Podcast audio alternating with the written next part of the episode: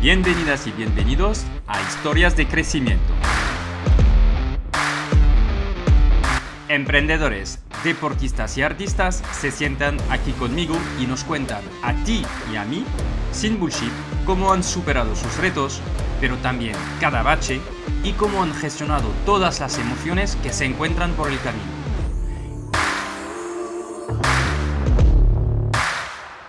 Este es un espacio en el que hablamos de desarrollo profesional, pero también de desarrollo personal, porque yo creo que una cosa no puede existir sin la otra. Mon Soy Jean-Noël Sonil, soy cofundador de growthhackingcourse.io, una escuela de growth que te enseña a acelerar tu marketing digital y tus ventas con los profesores de las empresas más top. Y cofundador de kimun.io, una agencia digital con un equipo de primer nivel que te acompaña en el crecimiento de tu negocio. Estoy aquí para preguntar cómo lo imposible algunos lo hacen posible y enseñarte la verdad que hay detrás de los negocios, sin trampas ni cartón. ¿Estás preparado? Arrancamos.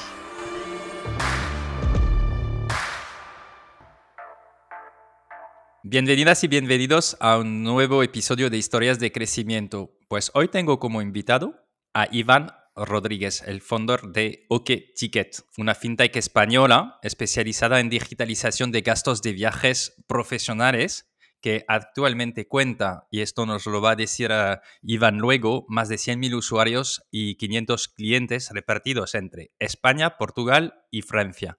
Hola, Iván. Buenos días, Jan. Muchísimas gracias por invitarme a tu podcast.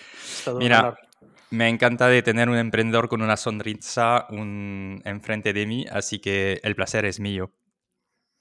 Te tengo que decir una cosa. Em, estaba, o sea, soy usuario de OkTicket um, y estaba mirando en mi iPhone y tengo una, tenía una versión roja. Puede ser que yo he sido un usuario. ¿Habéis tenido una versión al principio ah, roja en vez de verde como está ahora?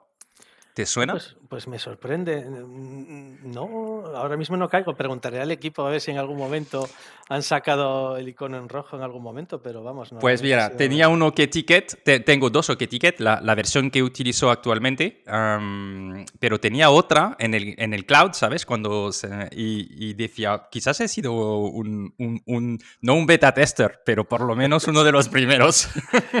bueno, eh, pues no lo sé si en algún momento la hemos sacado o a lo mejor alguien nos ha hecho alguna, algún plagio. pero, bueno. Ah, lo que te propongo es, ah, es, lo que siguiente. Luego hablaremos del producto, porque la verdad que me ha sorprendido. Ah, en bien, ¿eh? no te preocupes. Te, te, propongo cinco preguntas. Eso es como el, el, deporte. Nos vamos a calentar un poco y luego, y luego nos lanzamos. ¿De dónde eres y dónde pues estás viviendo? Pues mira, soy de Oviedo, y vivo en Oviedo, ¿eh? en Asturias. Muy bien. muy agradable.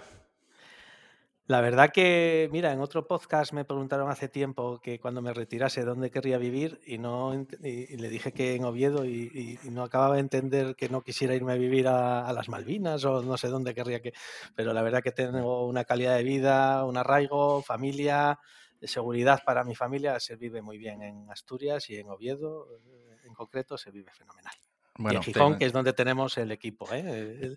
bueno, tenemos en la agencia, tenemos a Diego en Gijón, así que aprovecho para darle un abrazo fuerte. ¿Cuál es tu fortaleza más importante? Eh, eh, yo, creo que soy muy cabezón. la resiliencia se diría, ¿no? Sí, así es. Yo, yo creo que, que, que diría dos, ¿no? Eh, la resiliencia y creo que, no se me da mal pensar fuera de la caja, ¿no? Lo que llaman el pensamiento lateral y estas cosas, pues eh, yo creo que, es lo que me ha llevado hasta aquí. Muy bien. ¿Cuál es el riesgo más importante que has tomado? En el mundo empresarial, eh, ¿te refieres? No me refiero a nada, te pregunto. Bueno, es que el concepto de riesgo yo creo que es subjetivo. ¿no? Eh, yo siempre digo que las personas se mueven, hay dos palancas, que son los intereses y el miedo. Y yo en el mundo empresarial el, el miedo lo tengo bloqueado. ¿no?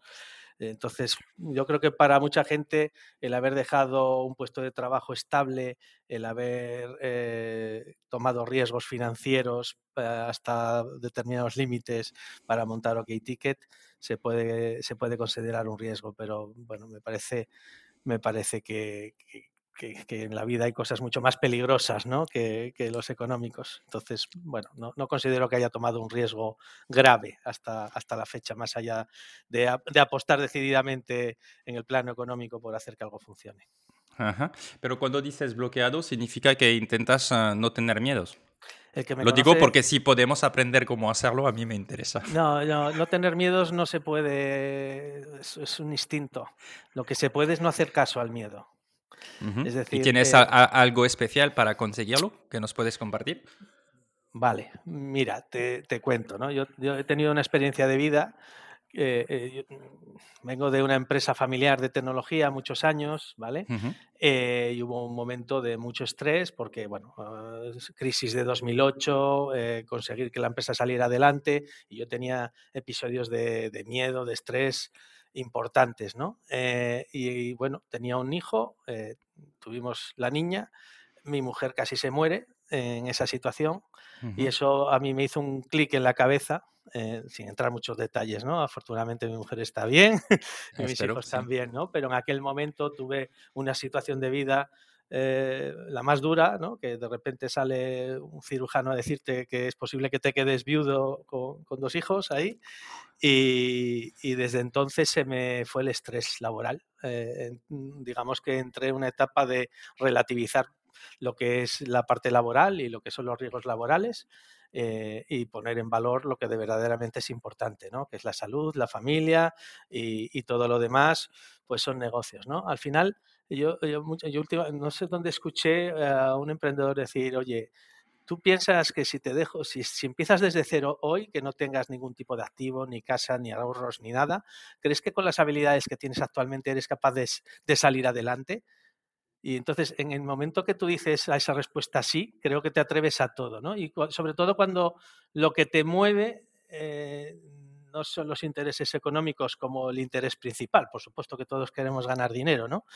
pero, pero yo creo que cuando haces las cosas donde el objetivo mm, primera, primero no es el económico, mm, pues tomas las decisiones con mucho más arraigo. ¿no? Entonces, cuando entras en una, en una discusión o en una, en una negociación dispuesto a perderlo todo porque has decidido no dejarte llevar por el miedo, pues normalmente sueles tomar mejores decisiones y la gente suele también respetar más el negociar contigo. Pero vamos. No, no, y, mm, te, agradezco mucho de, mm, de, haber compartido ¿no? esta experiencia personal que hace que relativizas. ayer mismo estaba hablando con pues, un invitado que ya ha pasado en este podcast y estaba, me estaba enseñando ah, su nueva tienda, cómo están creciendo. Así, y, y, también al final decíamos, mira, es que, es que hay, hay que coger todo con perspectivas, ¿no? Porque porque mm, lo importante es, es eh, efectivamente pues que, que, nuestras familias van bien, que la salud vaya bien y ya somos unos privilegiados, ¿no? Y lo compartía. y es verdad que creo que yo mi experiencia personal, y lo tengo de cerca eh, con uno de mis mejores amigos, es que cuando tienes un problema de salud en la vida, ah, te das cuenta que en realidad eso es lo más importante, ¿no? que todo el resto se puede solucionar y que siempre Em, hay, hay, formas de hacerlo. Pero cuando has dicho esto, me parece interesante porque tú, ¿en qué dirías? Imagínate que mañana, ¿vale? Que sé perfectamente que las cosas van bien, pero en esta conversación que tenías con un emprendedor que te decía, mira, ¿tú crees que tienes las capacidades, ¿no? los skills para, para reinventarte o encontrar algo mañana? ¿Dónde dirías tú, Iván, que tus puntos fuertes los podrías poner a disposición de, de otra empresa? Mira, yo eh, yo hago, cuando me dicen qué cargo tengo, digo bombero torero, ¿no? Porque estoy todo el día capeando problemas y apagando fuegos, ¿vale? Pero de, debajo la gorra de, bombero torero, de CEO, tengo la gorra de vendedor. A mí me apasiona la venta, la venta bien entendida, en la que sientes que estás ayudando a alguien y que, y que duermes tranquilo por las noches, ¿no? Entonces, no sé si, es lo, si se me da bien o mal, yo quiero pensar que sí. Lo que más me gusta y donde creo que más puedo ayudar es todo lo que tiene que ver con estrategia de ventas. ¿no? Eh, al final, eh, cuando, cuando montas un proyecto, yo tengo la ventaja de haber vivido eh, en el mundo tecnológico, haber distribuido productos de terceros, haber desarrollado productos, varios productos digitales en mi vida profesional. y entonces creo que tengo lo que más me gusta es, eh, entiendo la tecnología, entiendo la necesidad del mercado, soy capaz de cruzarlo y montar una estrategia para llevarlo a cabo. ¿no? Es, yo creo que ese es mi, lo que me gusta y normalmente cuando algo te gusta, pues no se te da mal. Totalmente. Y como tienes una sonrisa, significa que además te lo debes estar pasando bien cuando haces esto. Entonces, esto podría ser una, una de las conversaciones que vamos a tener hoy porque me parece muy interesante. Primero, creo que es clave para todos los em, emprendedoras y emprendedores, que es la venta, ¿no? pero además es, es, es un lujo de, de, tener a alguien apasionado por este tema, así que encantado de hablarlo. Te voy a pedir solo, quizás volvemos sobre OK Ticket, cómo han, o sea, acabar de presentarte si quieres añadir algo eh, y, también eh, explicarnos cómo, cómo nace OT Ticket y dentro de esto hablaremos de la parte de venta, que creo que es súper interesante. Nada, yo, yo, creo que más hablar del proyecto que de mí no, no, hay mucho que contar, ¿no? Apasionado de la venta y de la tecnología, apasionado de las personas y de la tecnología y he sido capaz de unir en mi profesión las dos pasiones confesables, ¿no? De personas y tecnología y, y, por eso decía Confucio, ¿no? Busca un trabajo que te guste y no trabajarás nunca, ¿no? Pues yo sí. creo que lo, lo, he conseguido bastante en, en, mi vida profesional. No, pues mira, OK Ticket nace, nace de una necesidad, yo al final lo vivía en mis carnes, ¿no? Pero en concreto en mi proyecto anterior, que era una solución para técnicos de mantenimiento, un intraemprendimiento en la empresa familiar de la que yo me he formado todos estos años, eh, pues un cliente nos decía, oye, aparte en las órdenes de trabajo queremos juntar los tickets de gasto y poder tirarlos, ¿no? Entonces, en aquel momento busqué un partner, esa operación no salió, pero, pero me, me, ayudó a conocer lo que había en el mercado en aquel entonces. Nosotros no hemos inventado el concepto de aplicación de gastos de viaje, ya existían, pero pude conocer lo que había y dije, creo que lo podríamos hacer de una forma distinta. ¿no? Entonces, cuando, cuando decido abandonar, eh, salir del paraguas de la empresa familiar y emprender en solitario, pues varias de las ideas que tenía, pues una, la que me pareció que se enfocaba a un problema transversal y que por tanto el tamaño del mercado era importante, que yo había vivido en mis carnes, porque yo como vendedor pues eh, abría la puerta del coche y se me salían volando los tickets, ¿no? Y que pensaba que se podía hacer de una forma diferencial, pues era la, la parte de los gastos de viaje, ¿no? Eh, claro. Eh, Como buen comercial, ¿no? Está, está relacionado. Um... Como comercial desastre, además, porque los comerciales, pues vamos siempre, sí. no somos gente ordenada, precisamente, no. normalmente, ¿no? O sea, yo, a mí me encanta la parte de venta, pero reconozco que hay dos cosas que cuando era vendedor no me gustaban mucho. Uno era el reporting y entiendo que es muy importante. ¿eh? Y, y, y, ponerlo en Cyber o este tipo de CRM que era sí. muy horroroso hace tiempo. Ya ah, tenemos ahora soluciones mucho más chulas. Y luego hacer los, uh, lo, los gastos, ¿sabes? Que era al último día del mes porque había que presentarlos, ¿sabes? ¿Qué dices? O sea, sé que ahora lo tengo que hacer esto.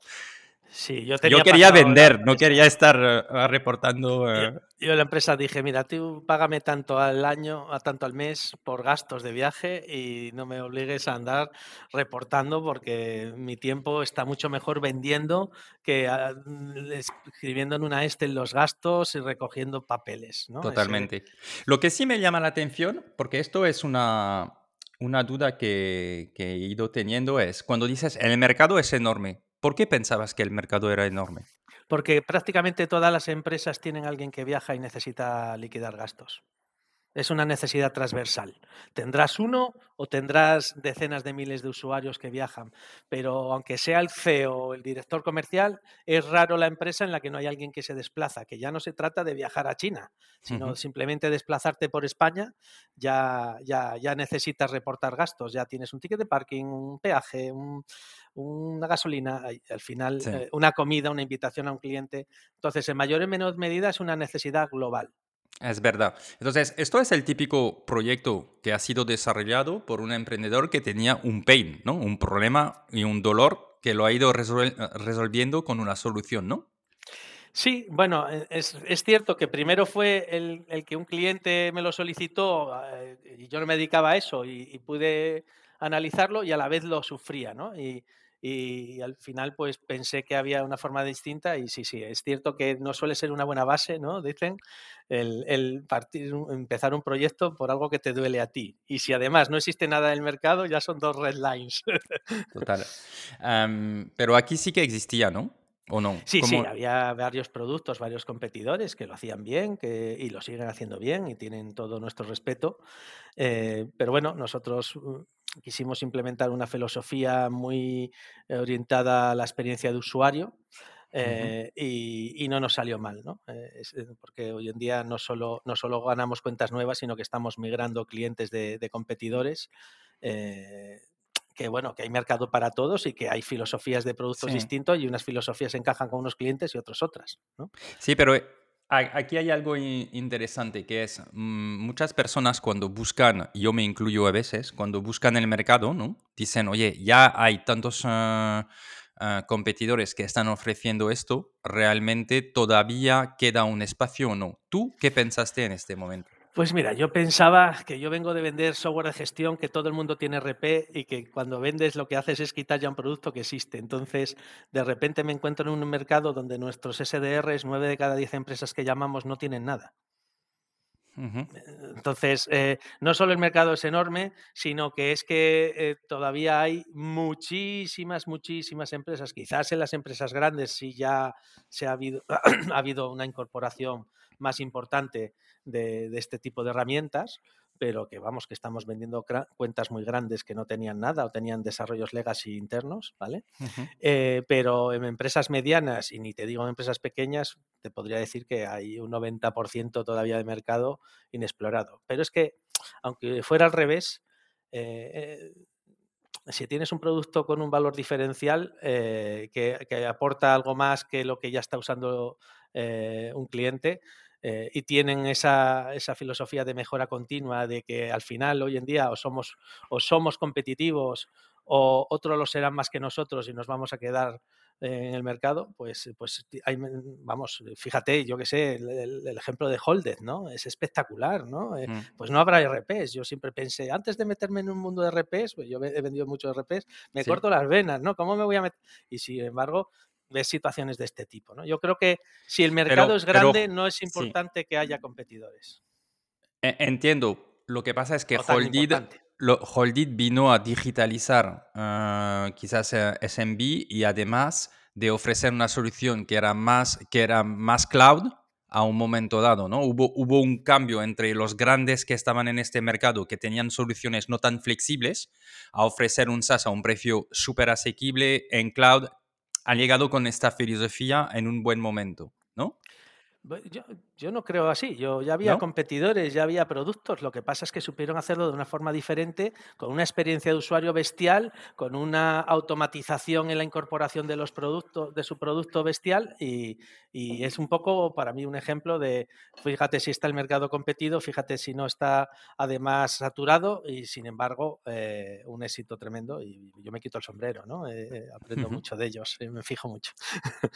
pero, pero no es el caso de la parte de liquidación de gastos de viaje. Por supuesto, claro, el mercado es tan global y hay una oportunidad tan importante que hay varios unicornios ya en el mundo del space management, ¿no? Pero, pero, pero hay mercado a dolor. Vamos, nosotros no estamos teniendo un problema de, de, falta de demanda.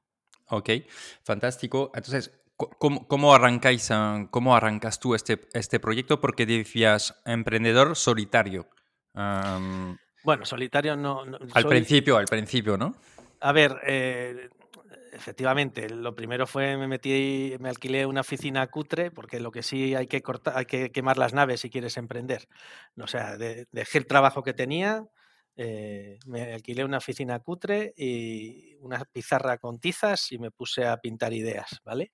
Y luego, una vez que, que en ese en paralelo, pues tenía unos amigos con los que hablaba eh, también sobre posibles ideas y, lo que busqué fue aliados, ¿no? Yo tenía claro que la parte de estrategia de venta y, hacia dónde quería que fuera el producto a nivel tecnológico, pero, lógicamente eh, era yo solo. ¿no? Entonces eh, me apoyé en, una empresa que se llama Simbiosis, que son amigos y son socios, son accionistas de OKTike, que son los que desarrollaron el producto mínimo viable, toda la parte de producto en general. Me apoyé en el que hoy es eh, cofundador también, socio mío y CTO, Eduardo Vázquez, que es quien desarrolló lo que obra la magia de OkTicket, de que saques una foto a un ticket y en tiempo real, sin esperas, extraiga la información, no te diga ahí procesando, sino que sea plus.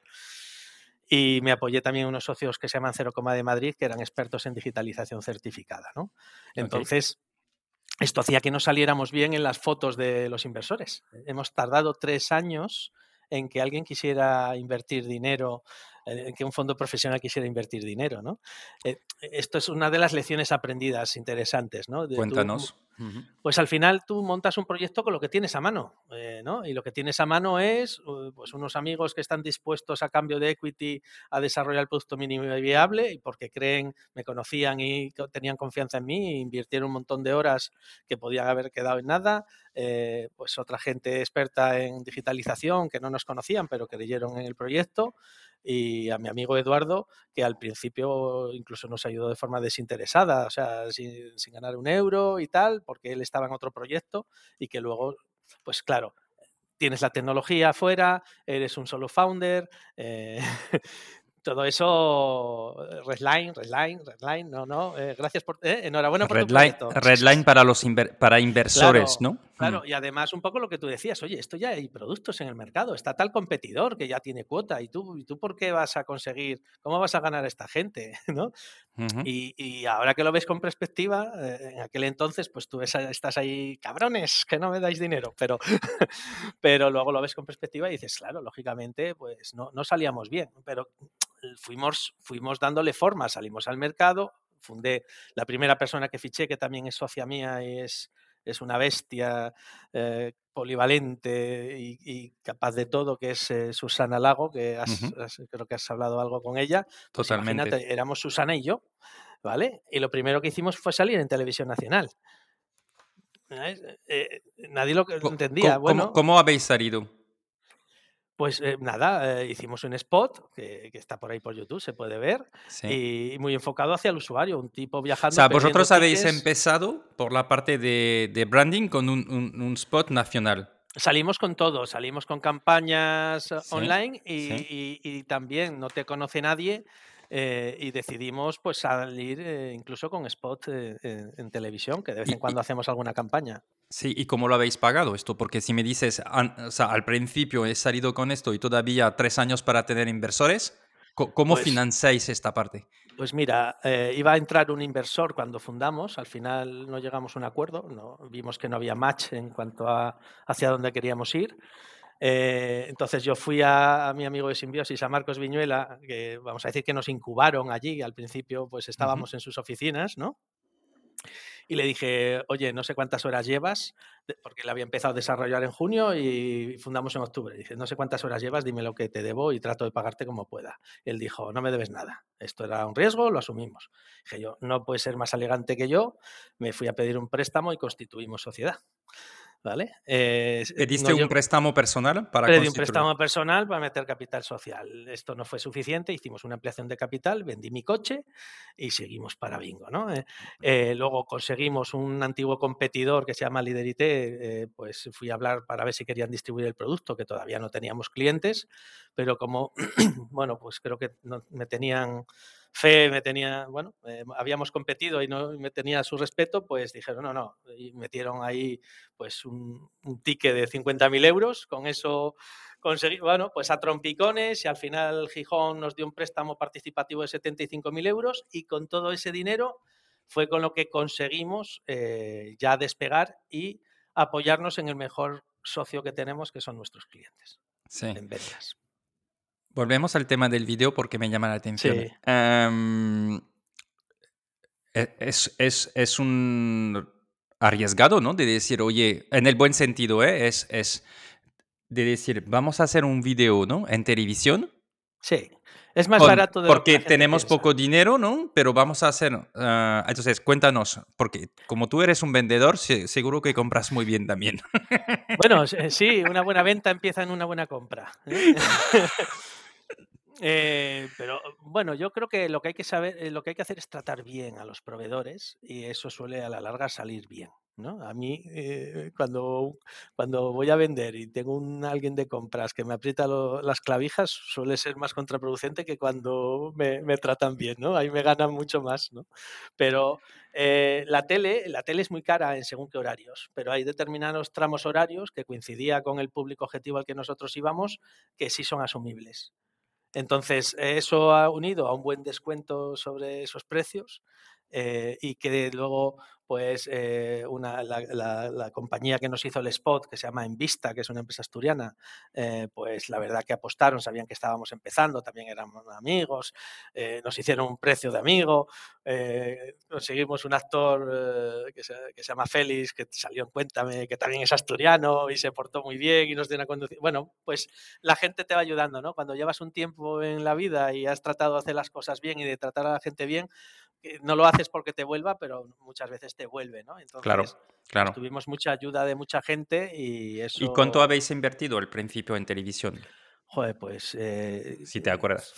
sí, lo que te puedo decir es que en determinados horarios hacer, pues yo qué sé, eh, eh, ¿qué eran? ¿20 impactos por 6.000 euros, algo así? Lo que, lo era más costoso hacer el, el spot, que no te puedo decir cuánto fue, ¿vale? Porque ahí sí dije, prometo no decírselo a nadie, ¿vale? Pero, pero, pero bueno, nos sirvió para hacer branding. Acabas de decir que ha costado más de 6.000 porque dices, el spot ha 6.000 costado más que la 6.000 en la- inversión.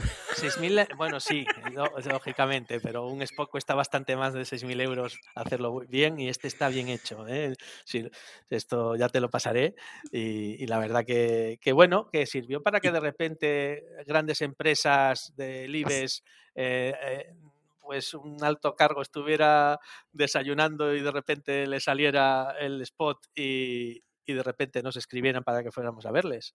¿Sí? ¿Qué pasa? Que en Ve- aquel ¿20 momento el impactos no es suficiente? preparado.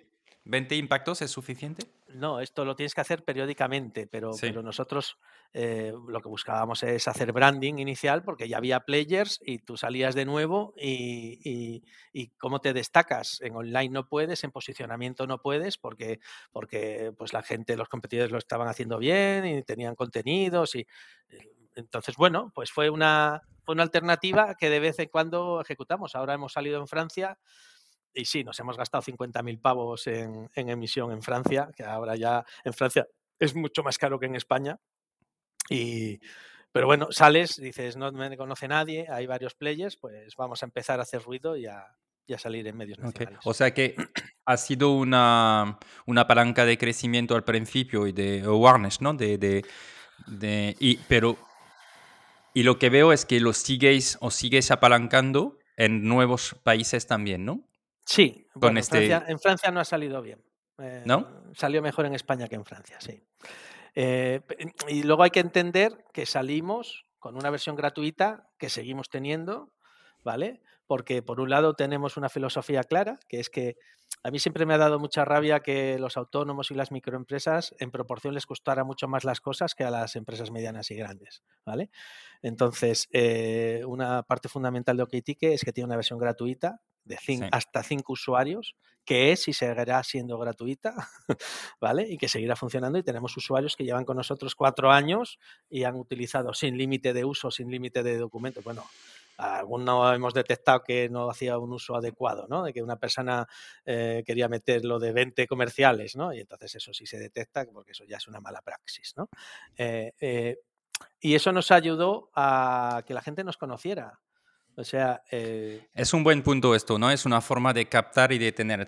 Lo- lo- nos quedamos aquí y te voy a preguntar, pero yo- a mí me gustaría contar simplemente porque hay, am, de vez en cuando hay gente que me pregunta y me gustaría explicar cómo estoy utilizando Ticket y también para ayudar ah, de nuevo a autónomos. ah, evidentemente, ah, yo soy autónomo y también ah, soy ah, am, socio de una empresa, pero, pero y esto complica un poco las cosas porque tengo gastos de empresa y tengo gastos de autónomo. Y de vez en cuando hay gente que me dice, ¿cómo lo estás gestionando tú? Entonces creo que es in- interesante y importante que tengamos una cuenta como autónomo para, para mm, tener ingresos en esa cuenta y gastos en esa cuenta y no mezclarlos con el resto de tus cuentas personales de uso. Primero, para tener algo muy limpio al final del mes, de saber lo que ingresas y lo que, y lo que gastas. ¿Cómo utilizo ticket Tengo que decir que me ha, me ha flipado bastante la, experiencia. Y parece sencillo, pero cuando las cosas funcionan, es mágico. Coges tu ticket. Eh, entonces, yo uso una cuenta con una tarjeta eh, por una parte, evidentemente necesito los tickets también, ¿no? Antes de OkTicket o uh, antes lo hacía con Dropbox. tengo un scan en, la, en, el iPhone y escaneo el ticket y lo dejo en un Dropbox para el gestor. Um, con OkTicket lo que puedes hacer es coges el ticket, haces la foto e inmediatamente el OCR, ¿no? el reconocimiento, te va poniendo directamente uh, el CIF de la empresa, el día, el... y es mucho más práctico de hacer esto. Um, y, creo que es una ayuda sencilla, pero cuando funciona es mágico, porque mi sensación la primera vez ha sido, eso funciona muy bien, ¿sabes? O sea, y, no lo digo porque estás aquí, pero lo digo porque ha sido mi sensación de usuario. Entonces, para, para solo una recomendación para los autónomos, tener una, una, cuenta dedicada, tener una tarjeta dedicada para los gastos, tener un reconocimiento y OkTicket es una solución perfecta. Y de esta forma, al final del mes, sacáis muy rápidamente todo y vuestro gestor lo tiene y vosotros no perdéis tiempo porque los autónomos necesitamos dedicar nuestro tiempo al valor que aportamos en nuestros negocios y no a la gestión administrativa. y ha sido muy, muy buena la, la, experiencia y también tengo que decir que lo que me ha gustado es que puedes decir, este ticket va a la empresa si es tu empresa que lo va a o a mi cuenta de autónomo si es mi cuenta de autónomo. Y esto me ha molado oye, que, estoy vendiendo tu solución y, que, quede claro que aquí yo no tengo ningún interés, no es ni afiliación ni nada, ¿eh? que es, es porque como usuario me, me, ha, gustado. Pues sí, sí, sí. Es cierto que eh, además eh, yo he estado sentado con el control financiero de una multinacional porque su cuñado era autónomo y usaba OkTicket y estaba encantado. Fíjate. Y entonces, esto nos sigue pasando. Entonces, por eso tenéis una versión free, que es una forma de ayudar a haceros conocer. Y mi pregunta aquí era, ¿por qué 5? Porque tiene una rima muy... No, no eh, empezamos con 10. Lo que pasa es que con 10 ya era demasiado y mi equipo comercial dijo, oye, creemos que, que, ya tiene sentido que alguien que tiene más de 5 usuarios pague, ¿no? Pero te voy a decir más, mi idea inicial es que fuera gratis para todo el mundo independientemente del tamaño. Eh, yo tenía toda una idea de negocio en base a cross-selling, ¿no? Eh, ¿Y pero, qué, era tu idea? Pues mira, pues eh, mm, por ejemplo, teníamos un acuerdo con el tenedor que nos daba dinero por cada comensal que hubiera en una comida si la reserva se hacía desde OkTicket. ¿vale? y bueno, y otros servicios que tengan que ver con alguien que viaja. Lo que pasa es que como salimos al mercado y nadie consideró que nos mereciésemos eh, su dinero para, para hacernos crecer, pues tuvimos que pivotar y, y, se quedó en un término medio, ¿no? Se quedó en, vale, pues vamos a, a, cobrar por el producto para los que ya tengan un cierto tamaño y vamos a mantener esa gratuidad para, para los pequeños. ¿no? Y luego, si tienes, final, si tienes más de cinco usuarios, ¿cuánto, ¿cuál es el pago medio de mm, cómo funciona? ¿Es por usuario? ¿Es por cuenta? ¿Cómo funciona? Bueno, tenemos un paquete base, ¿de acuerdo? Eh, tenemos un paquete base que, empresa, que empieza en 1.190 euros para 10 usuarios y hay una versión Lite para los demás de 5 usuarios, pero que no necesitan determinadas funcionalidades, que empieza creo que está ahora en 680 euros. ¿vale? 680 eh, a al año, perdón. Al año, sí, sí, vale. Al año. Y que incluye cinco usuarios con mm, funcionalidades avanzadas que no tiene la versión Lite y con las tarjetas con nuestros medios de pago, ¿vale? Eh, nosotros tenemos medios de pago asociados a OkTicket. Eh, eso da una experiencia. ¿Esto fue desde el principio o no? No, esto es desde hace año y pico, ¿no? Que al final eh, vienen players al mercado que basan su producto 100% en tener una tarjeta ¿no? Entonces hay empresas, eh, o sea, nosotros tenemos competidores que son productos financieros que hacen un software de gestión de gastos de viaje para su producto financiero. Nosotros somos un producto de gastos de viaje y en su momento, pues lo que hemos hecho es encajar el producto financiero para, pero dando la flexibilidad al mercado, ¿no? Nosotros tenemos clientes, ya te digo, de cinco usuarios y de decenas de miles de usuarios. Acabamos de firmar un proyecto de 90.000 usuarios. no hay muchas empresas de ese tamaño, así que os podéis hacer idea de cuál es alguna de las que puede ser. ¿E-, ¿Eso es un cliente final o un partner? Es un cliente final. Vale. Es un cliente final. Bueno, nos puedes decir, ¿no? ¿O no? En cuanto lo arranquemos, pero hay que. pero bueno, no hay muchas. Eso es, es que IBEX 35, ¿no? En cuanto lo arranquemos, te lo cuento. Nada, ese Antes del final. No tengo permiso, no tengo permiso del cliente. No, pero IBEX 35 son 35 posibilidades, ¿eh? Bien, en cuanto lo arranquemos te diré. No, Venga, seguimos, no te preocupes. Hay, más empresas en el mundo aparte del IBEX. ¿eh? Vale, vale, vale. Eh, entonces. Eh, CAC 40, el, el, CAC 40. Bueno. es el equivalente en Francia. Es muy cabezón, no, te lo puedo contar.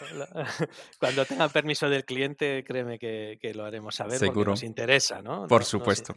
Pero entonces, esto es de ir a grandes clientes, ¿no? Cuando, er, ¿En qué momento has decidido si, si, ibas a ir a un posicionamiento grandes cuentas o SMB, sabes? Pues mira, esto, esto está muy claro que el libro dice foco, foco, ¿no? Tienes que decir a dónde vas, ¿no? Y, y, centrarte en eso. Eso está muy bien, pero cuando vas en bootstrapping, ¿no? O lo que viene siendo a golpe de riñón, vendes lo que se te acerque. O sea, qué foco, ni qué foco, ni voy a pequeñas ni me da. No, veas a, lo que el que te compre le vendes, porque te tienes que financiar con ventas. Entonces, no puedes, no puedes centrarte, no tienes eh, una ronda de inversión, una caja que te permite eh, el lujo de, focalizarte en un determinado tamaño, porque al, principio empiezas y tu producto ¿no? No, me acuerdo cuál era el que decía, ¿no? Que cuando sales al mercado, si tu producto no te da vergüenza, es que no estás yendo suficientemente rápido. Pues pasaba vergüenza. ¿Vale? Entonces teníamos una muy buena experiencia de usuario, pero a nivel de back office el producto era muy justito porque estábamos empezando, ¿no? Pero había empresas que les importaba la experiencia de usuario y nuestros valores diferenciales y conseguíamos vender a pesar de que había productos más completos que el nuestro cuando empezamos, lógicamente. ¿Vale? Esto ahora se está revirtiendo. Ahora tenemos cosas que no tienen otros competidores. ¿no? Eh, y entonces también lo que hace es que vas cogiendo más branding, vas cogiendo cada vez clientes más grandes y acabas pudiendo vender en empresas muy grandes también, porque tanto tu marca y la solidez que vas dando como empresa como tu producto están a la altura de, lo que piden las empresas grandes. ¿no? Entonces, nosotros a nivel de estrategia comercial nos enfocamos en empresas medianas, ¿vale? Es decir, eh, yo, como suelo decir, es la, pyme grande y la grande pequeña. Es donde estamos haciendo el foco nuestro comercial, ¿no?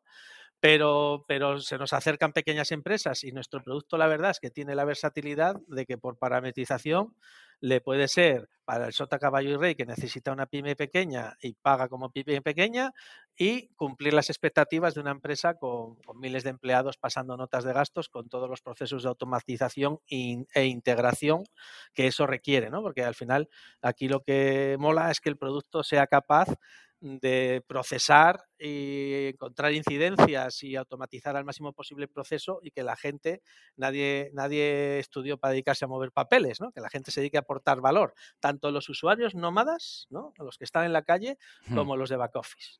esto es lo complicado, que sea interesante eh, para todos los eslabones de la cadena, que, todo el mundo sienta que el producto le aporta valor, no que uno de ellos diga estoy trabajando para el del otro eslabón, no, que sea bueno para todos. Es verdad, pero Iván, em, entiendo lo que dices y vamos a todo y, también es una manera de, identificar em, a qué tipo de empresas, pero luego el, tipo de organización que tienes que poner en venta, los ciclos de venta, cuando vas a, a, clientes de 90.000 empleados, pues tienes una, una venta más larga seguramente y además eh, más consultativa que cuando estás vendiendo por teléfono a una empresa más pequeña. Entonces, esto requiere luego de decir, oye, mm, guay, pero la estrategia, el tiempo de cerrar el contrato y todo no va a ser la misma. ¿Cómo os habéis organizado para conseguir trabajar con empresas medianas, pero también atender a grandes empresas.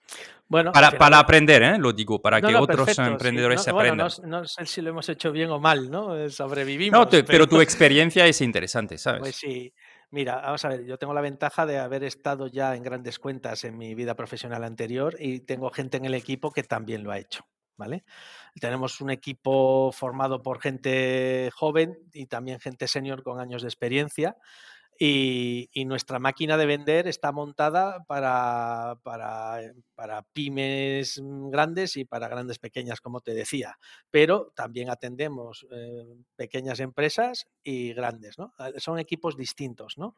Y lo que hemos, a medida que el producto ha ido evolucionando y nos ha permitido acercarnos a cada vez clientes más grandes, lo que hemos hecho es incorporar perfiles orientados a este tipo de cliente. Eh, en venta eh, no ha sido tan necesario porque ya éramos dos personas en el equipo, David, mi director de canal y yo, pues tenemos eh, experiencia en gran cuenta y, tampoco son tantas las cuentas que hay grandes, ¿no? Entonces, eso sí es cierto que se sale de nuestra máquina de vender y lo atendemos o bien David o bien yo. Y, y, luego en la parte de consultoría sí hemos ido incorporando poco a poco gente que, acostumbrada a dirigir proyectos, ¿no? Porque no es solo el ciclo de venta, es que la implantación, lo que nosotros en una empresa tardamos un mes, dos meses en arrancar, en una grande son seis, ocho, nueve meses, ¿no? Entonces, es, es, tener, es ir mm, sobredimensionando el equipo en aquellas áreas que sabes que vas a necesitar para ese tipo de empresas. Eh, yo, por ejemplo, el equipo de soporte nosotros lo tenemos sobredimensionado porque es poco dinero más y es la diferencia entre tener a los clientes enfadados o, contentos. Si, volvemos al equipo de venta, decías, hemos dividido en dos equipos, ¿no? Uno que atiende más grandes clientes y decías un director de canal, significa que tenéis canales de venta. Correcto. Si quieres te cuento un poco cómo está montada. Nosotros, eh, por un lado, tenemos venta directa y venta canal. ¿vale? Eh, tenemos a David García, que no conozco a nadie mejor en el mercado para hacer venta canal, que él lo que hace es, pues con su equipo, ¿no? Eh, al principio era él solo, pero ahora tiene equipo, pues eh, va generando alianzas con empresas eh, que pueden ser potenciales prescriptores o implantadores distribuidores de nuestro producto, consultoras de informática, bueno, todo este tipo de, empresas, ¿no? y por otro lado, todo lo que es venta directa, tenemos por un lado todo el área de marketing que lidera, que lidera Susana Lago, ¿vale? y, que, y que hacemos también, por un lado, hacemos generación de contenidos, por otro lado, hacemos campañas, ¿no? Eh, universidad de aplicaciones, todo este tipo de cosas, campañas online, y todo eso eh, nos genera un tráfico inbound, bien por SEM, bien por SEO, ¿vale? en paralelo, tenemos un equipo de SDRs ¿vale? Que son los que están enfocados a llamar a empresas de ese tamaño que te digo, porque lo que es, lo que es el inbound, te viene lo que te viene. En el momento, en el momento que tienes un producto global, general, eh, pues, pues, lo mismo te escribe un autónomo que, te entra, hace poco nos entró una referencia de 10.000 usuarios, ¿no? Dices tú, por inbound. por inbound. La potencia del inbound, ¿no? O claro, sea que... claro. ¿Y cualificas cuando, cuando el, el es, tenemos por un lado los SDRs de Adbound, que ellos eh, captan y cualifican eh, previo a pasárselo a los closers de ventas, ¿no? Eh, a su vez, los closers de ventas hacen un proceso también de análisis de necesidad previo a, la, demo, ¿vale? Y, y, luego todo lo que viene de inbound, también tenemos SDR inbound para la cualificación y la correcta dirección de esa referencia, porque, porque puede ser que incluso lo traslademos a un partner en un momento determinado. Creamos que eso es más conveniente que lo, atienda un distribuidor de, de, un área o una empresa que creemos que puede tener, puede garantizar el mejor servicio al cliente. Ok. Eh, decías closer de venta solo porque esta conversación lo he tenido hace poco con un fundador de un SaaS. Eh, ¿Son closer de ventas o son, eh, vamos a decir, más sales executive porque están dentro de la empresa, formado por la empresa? En general, el closer de venta es más alguien que es externo y que interviene en ventas. No, es 100% interno. Vale, 100% interno. Entonces estoy utilizando mal el término. Te lo no, no, no. Y, no, y no, no, lo digo para esto, simplemente porque yo, yo también tengo en un proyecto de esas, estamos valorando los dos y quería muy bien entender lo que, lo que tenéis vosotros como perfil. Entonces, son, son como seis executivos, gente que está dentro de la empresa formado, dedicado 100% a, la, em, a, a OK Ticket. Yo creo que eh, los inicios son siempre duros y cuando empezamos teníamos SDRs eh, subcontratados en una empresa, pero en cuanto he podido eh, lo he internalizado. ¿vale? Y, lo que son los vendedores en sí, es que para mí un vendedor hacemos una venta consultiva. O sea, aquí es fundamental, más que el crecimiento, es el éxito de las implantaciones, con diferencia, ¿de acuerdo? Entonces, tengo un equipo de... La activación, ¿no? Si acaban utilizando el producto, o si solo has vendido, entiendo, ¿no? Bueno, eh, que renueven, sobre todo. Sí, bueno, si no activan, no van a renovar, ¿no? Eh, eh, entonces, ah, sí, sí. Exacto. Entonces, mi equipo, cuando vende, no solo vende, está asegurándose de que las expectativas que tiene el cliente somos, vamos a ser capaces de, superarlas o como mínimo de, de igualarlas, ¿no? Entonces, Correcto. Esto, esto es muy duro para un vendedor, porque aquí efectivamente el equipo se juega al cocido en las comisiones, ¿no? Como tiene que ser un vendedor. Pero es una venta consultiva y, tiene que ser así. Y además, eh, eh, fíjate que al final el mercado, cuando a alguien le dices esto que me pides no lo tengo y no lo voy a tener, o no lo tengo y lo voy a tener dentro de un tiempo, o, o creo que mi producto no es el producto adecuado, es que te ganas el respeto y sobre todo la confianza. Y la venta, para mí, como yo entiendo la venta, la venta es por confianza. Y la confianza se gana por dos cosas, porque no mientes y porque sabes de lo que hablas.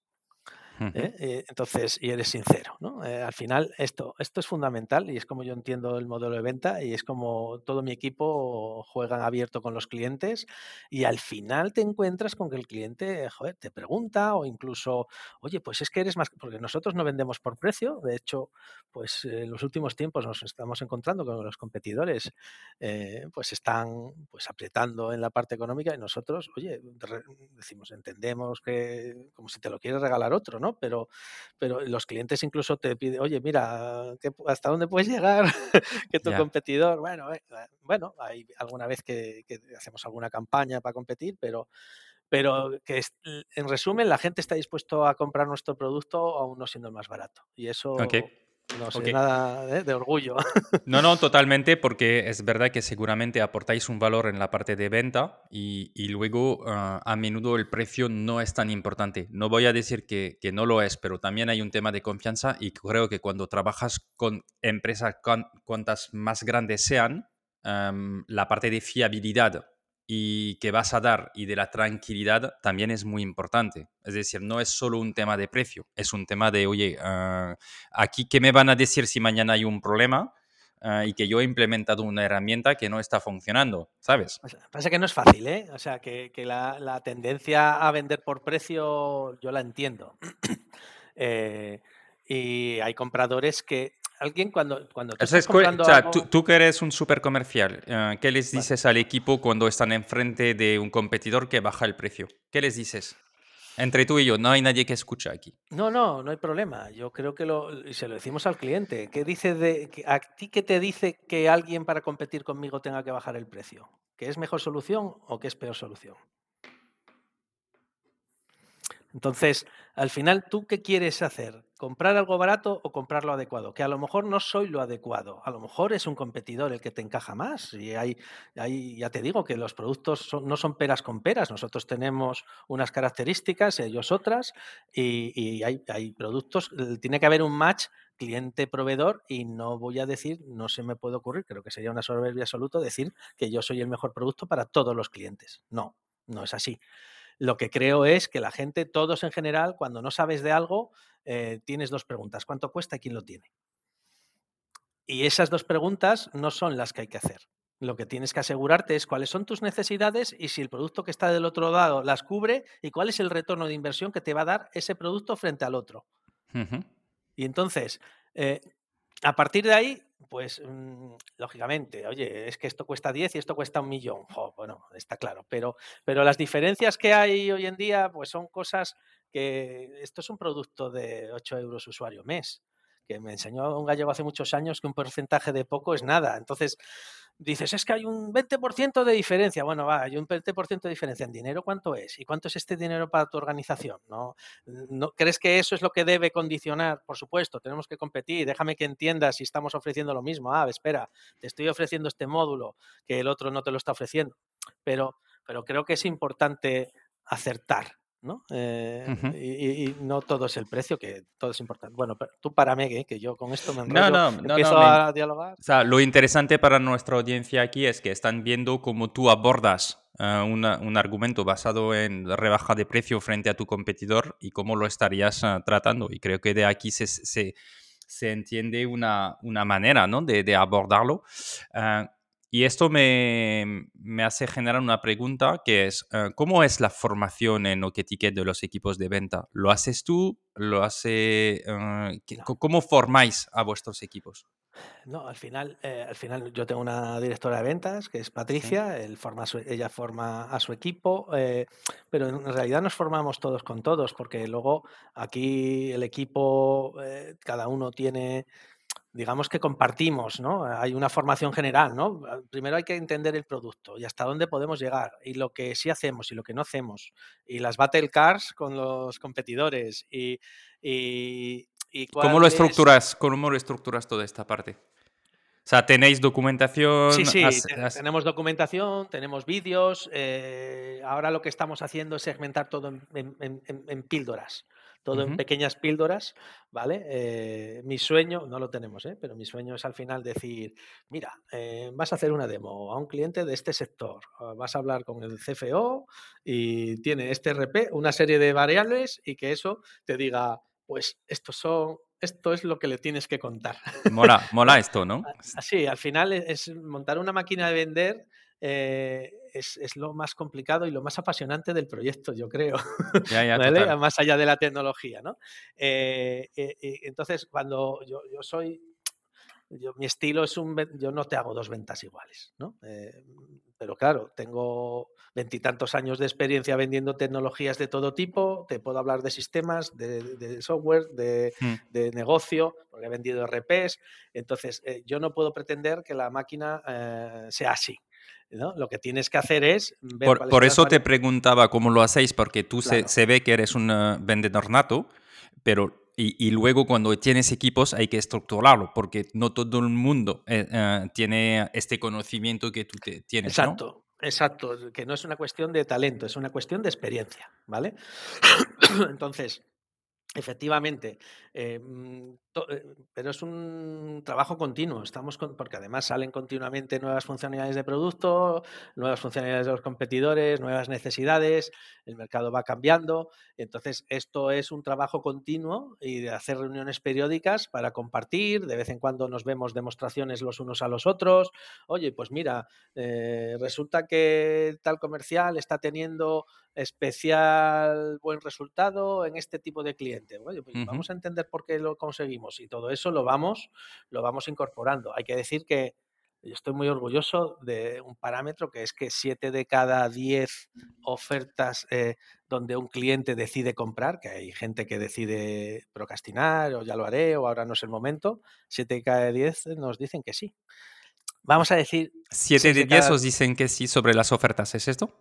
Eh, de los que deciden comprar, no, no, no que presento 10 ofertas y me compran 7, eh, ¿vale? Hay un porcentaje que no compra. Los que toman las decisiones, hay 3 que no van a trabajar con vosotros y 7 que sí. Sí, vamos a decir, vamos a decir que son 6, 4, porque yo sí sé que hay alguna empresa que te dice que no va a hacer nada, pero es porque le da vergüenza decirte que es una cosa un poco absurda, pero bueno, es así, ¿no? El ser humano a veces... no, le gusta decir que no, ¿no? Claro, entonces hay veces que no te dicen que van a comprar un competidor, eh, pero... Total. Entonces, pero bueno. Es interesante lo que dices. Entonces, vuestro funnel es el funnel clásico de un SaaS. Lo resume y me dice si es así, ¿no? Que es eh, un lead entra, se cualifica, se pone a, se, se, orienta al SDR para cualificarlo, eventualmente se va, si es una cuenta pequeña, a un equipo de ventas, si es una, eh, una cuenta más grande, se va a un, a un equipo que gestiona las grandes cuentas, ah, se intenta de cualificarlo mejor, se intenta de hacer la demo y de la demo se pasa a hacer una oferta y, intentar de hacer un closing. Lo estoy resumiendo. Sí, sí, eh, en, esencia es así.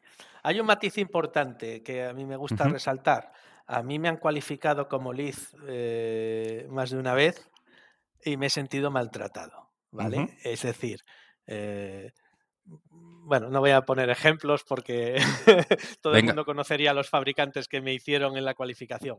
Pero, ¿Pero qué te hicieron? ¿Por qué te sentiste ah, no atendido bien? Porque claramente eh, el, fabricante del software al que yo llamé porque quería valorar para adquirir eh, consideró que no tenía potencial para comprar su producto y no me quisieron ni hacer una demo.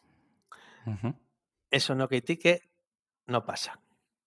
O sea, por encima, eh, yo creo que muchas veces la gente se centra en las métricas de la máquina, pero la marca de la empresa, el tratar bien a todo el mundo, es algo que tiene que estar por encima de que sepas que vas a invertir un tiempo a alguien, a ver, razonable, ¿vale? No se trata tampoco de, pero hay que invertir eh, a la gente, aunque consideres que no vas a facturarle. O sea, muchas veces mi equipo, lógicamente, joder, ¿no? Pues llega alguien y dice tres usuarios, dice gratis.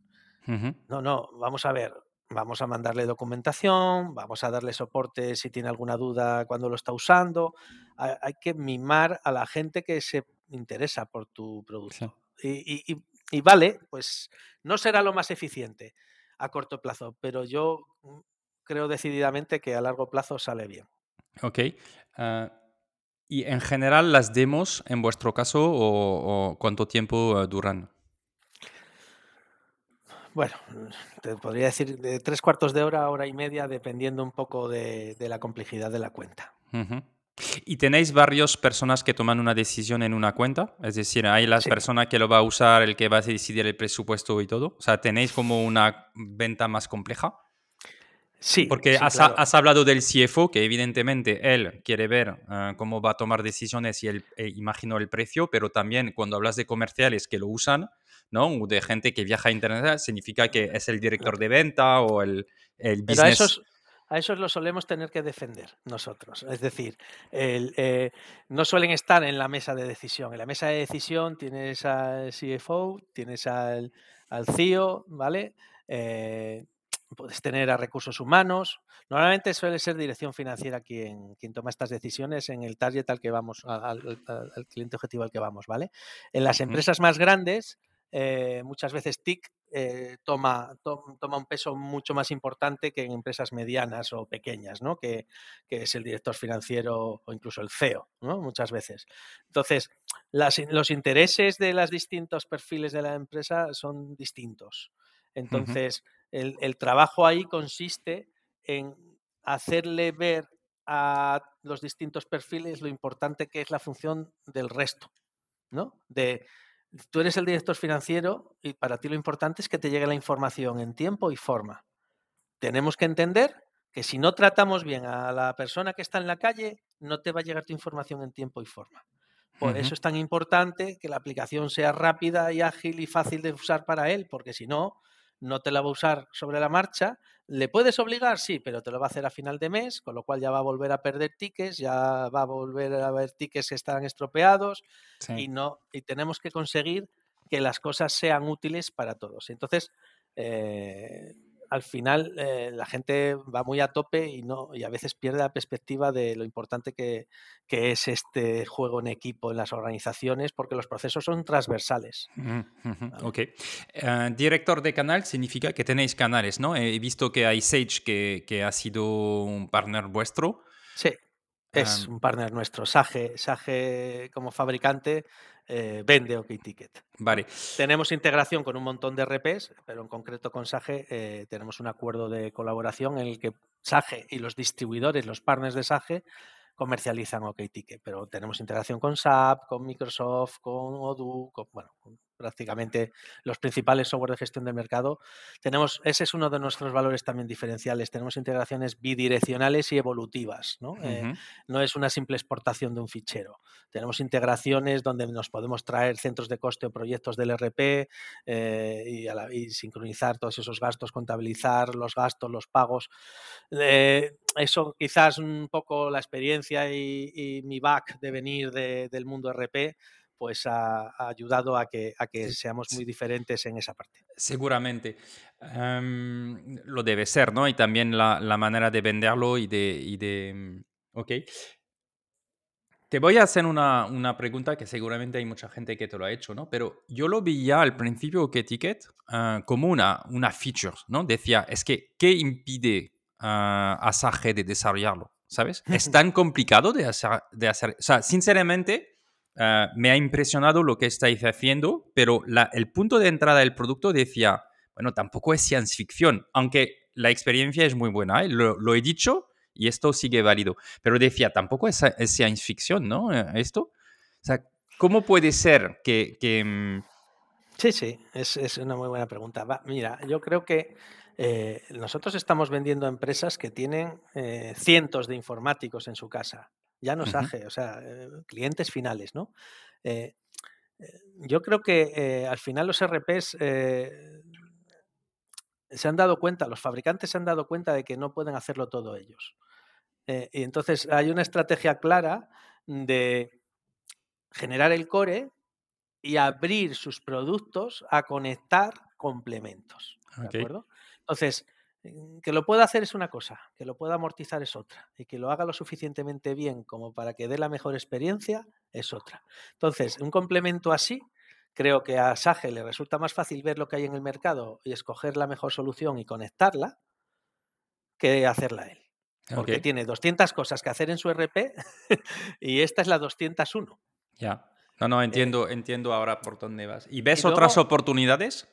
Nosotros al final estamos compitiendo con players que han levantado cientos de millones en rondas y estamos ganándoles operaciones. Es que no todo es. Pero ¿cómo lo explicas esto? Porque, porque... Por, por el talento de mi equipo. Porque, ya, ya. Eh, eh, no esperaba otra. Pero, son, dos cosas, ¿no? Tienes, tienes que saber vender, pero si al final no tienes un producto adecuado detrás, y la, la magia de OKTicket de esa velocidad es que no, no tenemos competidores que la consigan. Y eso es tecnología y eso es talento y no se consigue con horas, se consigue con horas y talento.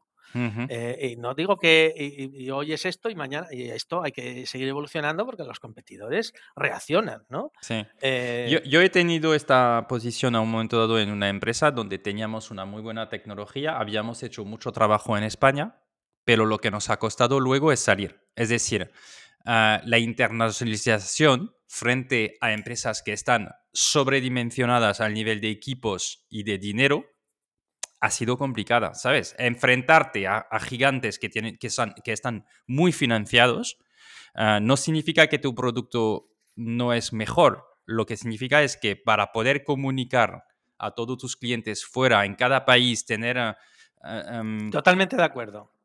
Y, y ahí está el reto, ¿no? Totalmente de acuerdo. Por eso tenemos que conseguir el suficiente crecimiento y las buenas métricas para levantar una ronda que nos permita tener eh, dinero en caja para tener fuerza suficiente para, esa, para esa, ese reto que es la parte de internacionalización. ¿no? Eh, nosotros ya, como te comentaba, en enero hemos constituido sociedad en Francia y estamos empezando a montar equipo en Francia. Sabemos que es un reto. Hemos empezado por uno de los países más difíciles, pero es que si lo conseguimos somos la leche, ¿no? Entonces, y si no lo conseguimos, todo el mundo dirá, bueno, es que es Francia, claro, que es muy difícil. No, bueno, fuera bromas, eh, estoy totalmente de acuerdo contigo eh, y, por eso nosotros eh, llevamos un modelo de startup, porque queremos hacer un proyecto trascendente, un proyecto internacional y, y, si no consigues financiación suficiente, que a su vez requiere de que vayas con velocidad para conseguirla, ¿no? Es ese equilibrio de platillos, ¿no? Sí, sí, sí. ¿Cómo lo haces? Eso es equilibrista. Total. Eh, pues estás muerto, vas a ser un producto más local, ¿no? Y, eso es en lo que estamos ahora. Vale. Cuéntanos un poco la, la, financiación, entonces. Nos vas a decir la, siguiente, pero ¿cómo habéis financiado? Ah, em, habéis empezado en bootstrapping. Entiendo que hay un momento dado, habéis dicho, si queremos acelerar y yendo a grandes clientes también y a partners, eh, necesitamos dinero para financiar los equipos y todo, ¿no? Imagino. ¿Cómo habéis financiado? Y, y, sobre todo lo que me interesa es qué has aprendido en esta financiación, porque lo hemos hablado al principio diciendo, no te he preguntado mucho sobre los socios que tenías y todo, pero ¿qué, has aprendido de la financiación? Y al final habéis levantado 1,8 la última vez, 700 antes, ¿no? ¿qué, qué, le dirías a un fundador, una fundadora, un fundador de SaaS sobre tu experiencia? Pues... Eh, que es muy complicado, ¿no? Que es muy complicado, que, el dinero cuando lo necesitas no viene eh, y que es cuando consigues, en mi caso, ¿no? Yo, creo que hay dos fases a la hora de buscar dinero. La fase aspiracional, cuando todavía no has salido al mercado y entonces puedes pintar tu proyecto, proyectarlo y la, la Excel y la, y la PowerPoint lo aguanta todo y entonces, si sales bien en el checklist, a ver, fundadores, bien, todos dentro. Mira, uno es CTO, otro es eh, comercial, otro es operación. Ah, perfecto. Y la idea, cojonuda, ya existe en el mercado, pero el valor diferencial también lo tiene, ¿no? Vale, pues en ese momento, fantástico. Y ves valoraciones, ¿no? Y si encima los fundadores ya han hecho éxito en otros proyectos, pues vamos, eh, levanta la ronda casi tomando un café. Ya. ¿no? Aunque, aunque, nunca es así. La realidad eh, no, es, eh, no, no, no, es tan fácil. Hay gente que tiene más facilidades, pero nunca es, es fácil. Pero seguimos, en tu caso. En, mi caso, eh, ¿cuándo decidiste que querías levantar dinero? Desde que creé la empresa, pero no lo conseguí. ¿No? bueno, no lo conseguí. Fui buscando apoyos financieros y pequeños tickets y con el bolsillo de los socios fundadores y este tipo de cosas, ¿no? Pero no, no conseguíamos inversión profesional como, como tal, ¿no? Family and Friends y lo de Fools no me gusta. ¿eh? me parece que, ese término habría que matarlo. Eh, y luego, pues a base de métricas, cuando de repente en 2020 eh, llega el COVID, un producto de gastos de viaje, y crecimos un 50% a pesar de eso, pues de repente, pues un fondo como Encomenda dijo, espérate, que aquí el asturiano y sus compiches están haciendo algo, eh, ¿cómo harán cuando no haya pandemia? ¿no? Y, bueno, entraron ahí Encomenda y Successful, ahí pasas por el primer duelo importante, que es asimilar un pacto de socios es yo adelgacé 3 kilos. Menos mal que tengo para series A, series B, series C. pero, pero me acuerdo que cuando lo empecé a leer el pacto, eh, tardé tres días en leerlo porque llegaba a una página y decía, a la mierda, esto no lo firmo. y no tiras, ¿no? Y luego cuando ya acabas entendiendo, ¿no? Que, oye, mira, alguien va a meter mucho dinero frente a lo que tú has metido por un pedazo pequeño tiene que asegurarse mm. de, que, de, que, ese dinero está bien invertido y asegurarse y defenderse de un sitio donde no tiene la mayoría, ¿no? Entonces empiezas a entenderlo eh, y bueno, pues al final entras en una negociación y, y pactas, ¿no? Hay algunas cosas que, que fueron redline para mí, otras para ellos, y, y, al final creo que en un pacto de socios es encontrar una situación en la que todos queden razonablemente insatisfechos, mm. ¿no? Es, ese es un poco. Y sobre todo, yo veo, yo creo que la, yo veo a muchos emprendedores que están empezando eh, muy obsesionados con la dilución. ¿No? El otro día me decía uno, no, quiero hacer una ronda, esta valoración. Y yo, ¿esa valoración por qué? Porque no me quiero diluir más de tanto. Digo, pues con ese argumento, ¿quién crees que te va a dar dinero? O sea, esa valoración tiene que estar sustentado en el producto, en las métricas, en tu valor diferencial, no en que tú no te quieres diluir. Hmm. A mí es que, mm, no voy a decir que no me importe diluirme. Eh, claro que me importa diluirme, pero no me quita el sueño. Yo prefiero tener un pedazo pequeño de algo grande que un pedazo grande de algo pequeño. Entiendo, entiendo. Y cuando decías no son las métricas que han cambiado el juego en vuestro caso, ¿había métricas en SaaS que son importantes em, que nos puedes... Em, sí, eh, ratio ARPACAC 10 eh, meses. Vale, la ratio, dices. Sí, éramos capaces de recuperar nuestro coste de adquisición, lo recuperábamos en menos de un año, que es eso es uno de los valores importantes. Sí. Y, un ratio de retención muy alto, ¿vale? Vale. O sea, el payback, ¿no? De coste de adquisición versus cuando el, el, cliente te ha pagado, dices menos de 12 meses, es una muy buena métrica. Porque significa que puedes ir creciendo porque vas a poder invertir ah, y en menos de 12 meses recuperas tu inversión. y la otra que es el tema de todos los SaaS, que es la retención, ¿no? Porque como es una suscripción, o sea, vosotros es, anual de lo que decías, ¿no? Eh, sí, claro, nosotros es anual prepagable en nuestros, la mayoría de nuestros contratos, el 99%. Hay alguna excepción que es mensual. Eso es muy, es muy bueno, ¿no? Porque pagan por adelantado los clientes un año de licencia. Eso fue lo que hice que pudiera, hizo que pudiéramos estar tres años en Bootstrapping. Ya. Claro. Eh, eso es lo que nos salvó. Si no, hubiéramos muerto. No. Claro, nos financiábamos con nuestros clientes. sí, eh, eso es importante a los que nos escuchan, que tienen un modelo recurrente, ¿no? que tienen la oportunidad que a veces, lo digo porque a veces no se piensa, se piensa que hay que empezar un SaaS simplemente ah, con un coste mensual. Pero es verdad que cuando vienes del mundo del software y eso quizás a ti te ha influenciado, bueno, y que el mercado estaba así, ¿eh? Yo tuve la suerte de que los players que estaban ya estaban trabajando en anual prepagable, porque tú cuando sales al mercado y estableces tu política de precios y de facturación, eh, afecta bastante lo que ya haya establecido en el mercado. Entonces ahí es verdad. Eh, tuvimos la suerte de que los competidores estaban en su mayoría trabajando así. Ok, entonces ¿Había otra, otra métrica que era importante en vuestro caso para los inversores?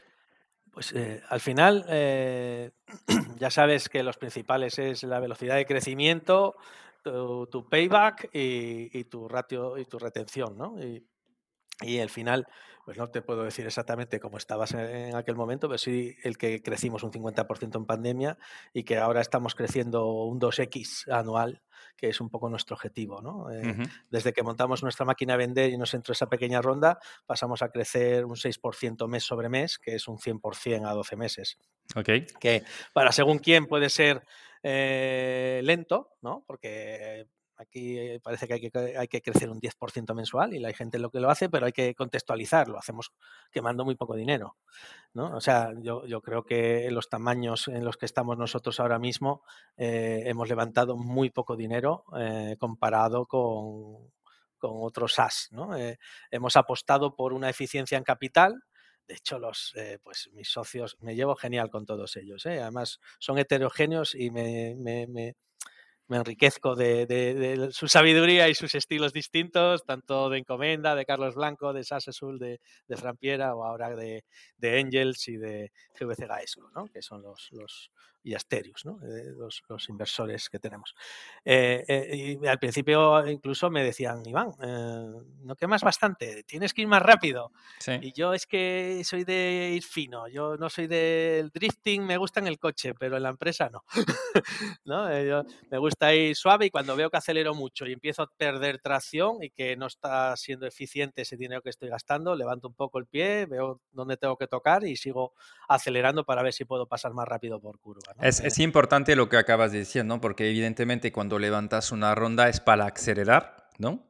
Ah, lo que pasa es que hay, hay como etapas y quizás en una etapa has encontrado una forma de tener leads y de tener algo que funciona, pero luego o tienes que acelerar una palanca y quizás no da el resultado esperado porque, porque poniendo más dinero no siempre es más, mm, los costes de adquisición se pueden elevar, puede ser más, menos eficiente porque te dan leads de menos calidad. ¿Cómo, ¿Cómo lo gestionas esto? ¿Cuáles son las palancas que has visto que sí podías acelerar o no, pasando de una etapa con menos dinero a más dinero?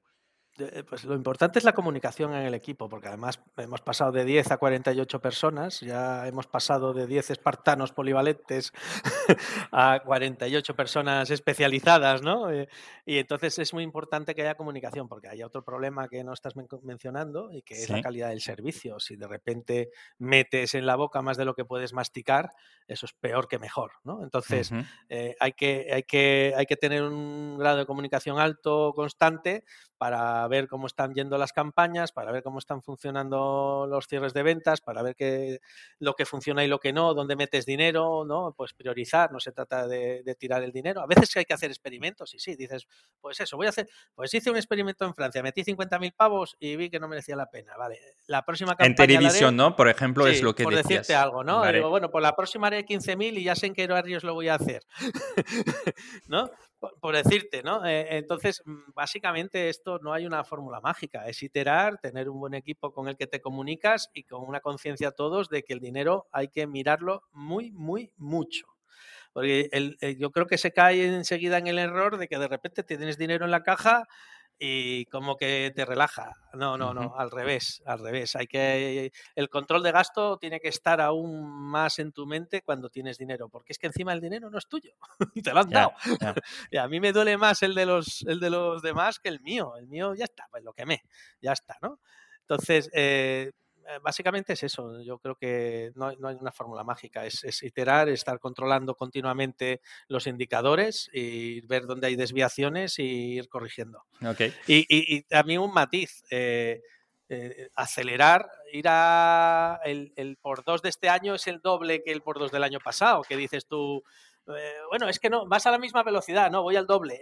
El número es el, mismo, es el 100%, pero es el 100% del doble, ¿no? Entonces, es una aceleración constante. Nosotros, eh, esta es nuestra filosofía. Ahora parece que están de moda, ¿no? Las empresas eficientes en capital. ¿eh? Bueno, eh, cuando es, matemático, cuando tienes menos capital disponible para invertir, pues tienes que ser más eficiente, ¿no? Digo, el mercado desde un año pues ha mostrado que no hay tanto dinero disponible y entonces la, eficacia se pone de nuevo de, moda porque no puedes levantar ronda ah, cada vez más importantes, va a ser más difícil y tienes, tienes que mostrar que se va a emplear bien, ¿no? A, mí me, no sé qué opinas tú, Jan. A mí lo que me parece dramático es que la cultura de rápido, que es fundamental en una startup, yo no digo que no, pero, pero, pero hasta tal punto que de repente hay una situación como esta y de repente tienes que echar el 15, el 20% de tu plantilla. Eh, yo eso, eso, eso a mí me quita el sueño. Yo a lo mejor eh, no, no voy a conseguir valoraciones tan altas como otros SaaS en el mercado o no no, voy a ser, no vamos a ser tan atractivos o, no todo el mundo va a valorar nuestra forma de trabajar, ¿no? Pero, pero, pero creo que se puede ir rápido, suficientemente rápido, y ir asentando los pies a la vez, no, no mm. tener que dar pasos atrás y, liquidar. Les cuesta muchísimo hacer un equipo. A mí me parece un drama. Yo sí, no te digo que no nos pueda ir mal y que me pueda equivocar, pero me, me, parece un drama absoluto mm. el, el, tener que hacer esos pasos atrás después de levantar un montón de dinero y luego decir, eh, he hecho 150 personas a la calle, ¿no? es un buen tema que lo que acabas de decir porque mm, creo que hay bastante fundadores o CEOs que, que, hoy en día están en una situación no confortable porque han construido equipos ah, que quieren y que son eficientes y dicen, es que vamos a... O sea, ¿qué hago? ¿Reduzco mi equipo ahora con gente potente que tengo y sé que de todas formas si sigo creciendo los voy a necesitar de nuevo y voy a haber perdido esta oportunidad y tengo que seguir motivando mis equipos porque evidentemente cuando echas una parte de tu, tu plantilla, tienes que explicar a los otros por qué se quedan y les tienes que dar, seguir dando motivación. Pero si lo, si, lo haces varias veces, esto puede impactar mucho tus recursos, ¿no?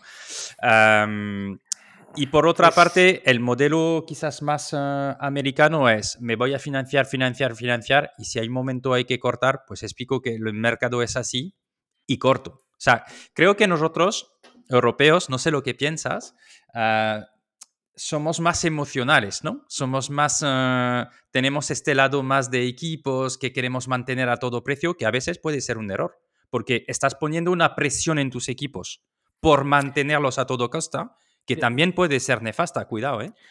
Yo, a ver, a mí no me tiembla la mano si considero que alguien en el equipo no es la persona adecuada o no va a ser feliz, no voy a ser feliz. No, entiéndeme, por, por que han pasado personas que por lo que sea no, nuestros futuros no podrían ir juntos, ¿no? sí, ha habido despidos, y, pero nunca porque no hubiese medido bien la caja. Entonces, eh, que puede pasar. Si, por supuesto que, el que, a los que les está pasando me parece un drama, estoy seguro que no, no es plato de gusto y que, bueno, pues eh, yo creo que es un poco lo que hablamos, ¿no? ¿A, qué, a qué, velocidad quieres ir? ¿A qué, ¿A qué, juego quieres jugar? ¿Hasta qué punto te la vas a jugar a la hora de... Porque si te queda, mira, te, pongo en un sitio, ¿no? Y, no hablo por ti, ¿eh? pero eh, creo que esta conversación también puede hacer reflexionar a, a, otros fundadores. Te queda cuatro o seis meses de caja ¿Y, qué haces? Intentas de ah, decir, no, no, voy a ir a levantar de nuevo y guardo mis recursos porque están formados y son muy buenos. Reduzco porque pues puede ser una solución para ganar meses, ¿sabes? Esta, esta, esta dicotomía, esta reflexión no es fácil.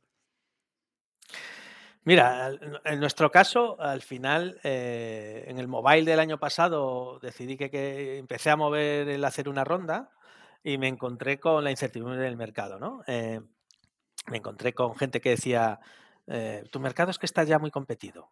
Y dices tú, vale, entiendo que no has analizado mi mercado porque el número de competidores lo tienes que relativizar al tamaño del mercado y ya te digo yo que hay tanto mercado que, que, hasta siendo malo se, puede, se puede ganar uno la vida con esto, ¿no?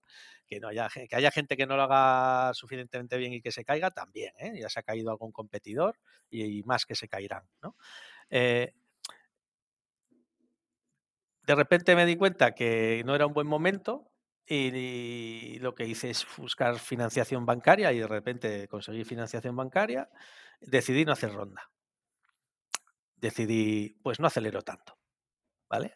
Luego se dio la situación de que entramos en. Tenía muchas ganas de la experiencia de lanzadera y entramos en lanzadera, que fue una experiencia maravillosa, tanto por el ecosistema. Vas a un sitio que todos están locos, entonces parece que estás cuerdo, ¿no?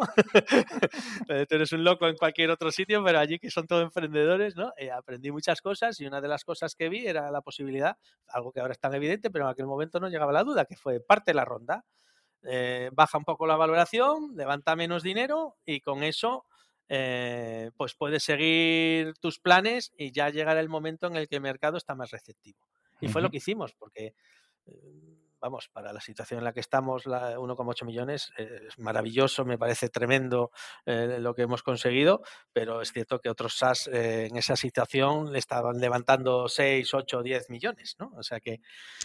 Cuando has dicho hemos partido la ronda, que creo que es interesante como approach, ¿no? ¿Es para los 1,8? ¿Es esto? Sí, eso es. Querías levantar más, en tú tenías en mente un plan yo tenía la idea de levantar entre 5 y 8 millones y, para, acelerar el proceso de internacional, sobre todo.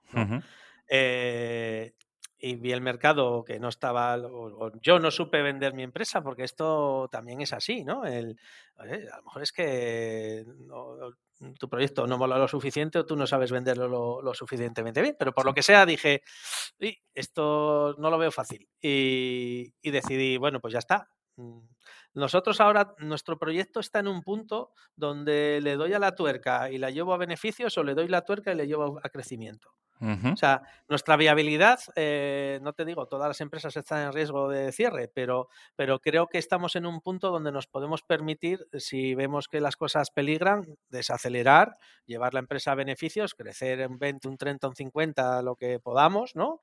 y, listo, ¿no? Eh, si buscamos dineros para decir, quiero mantener ese 2X y quiero además eh, crecer en internacional.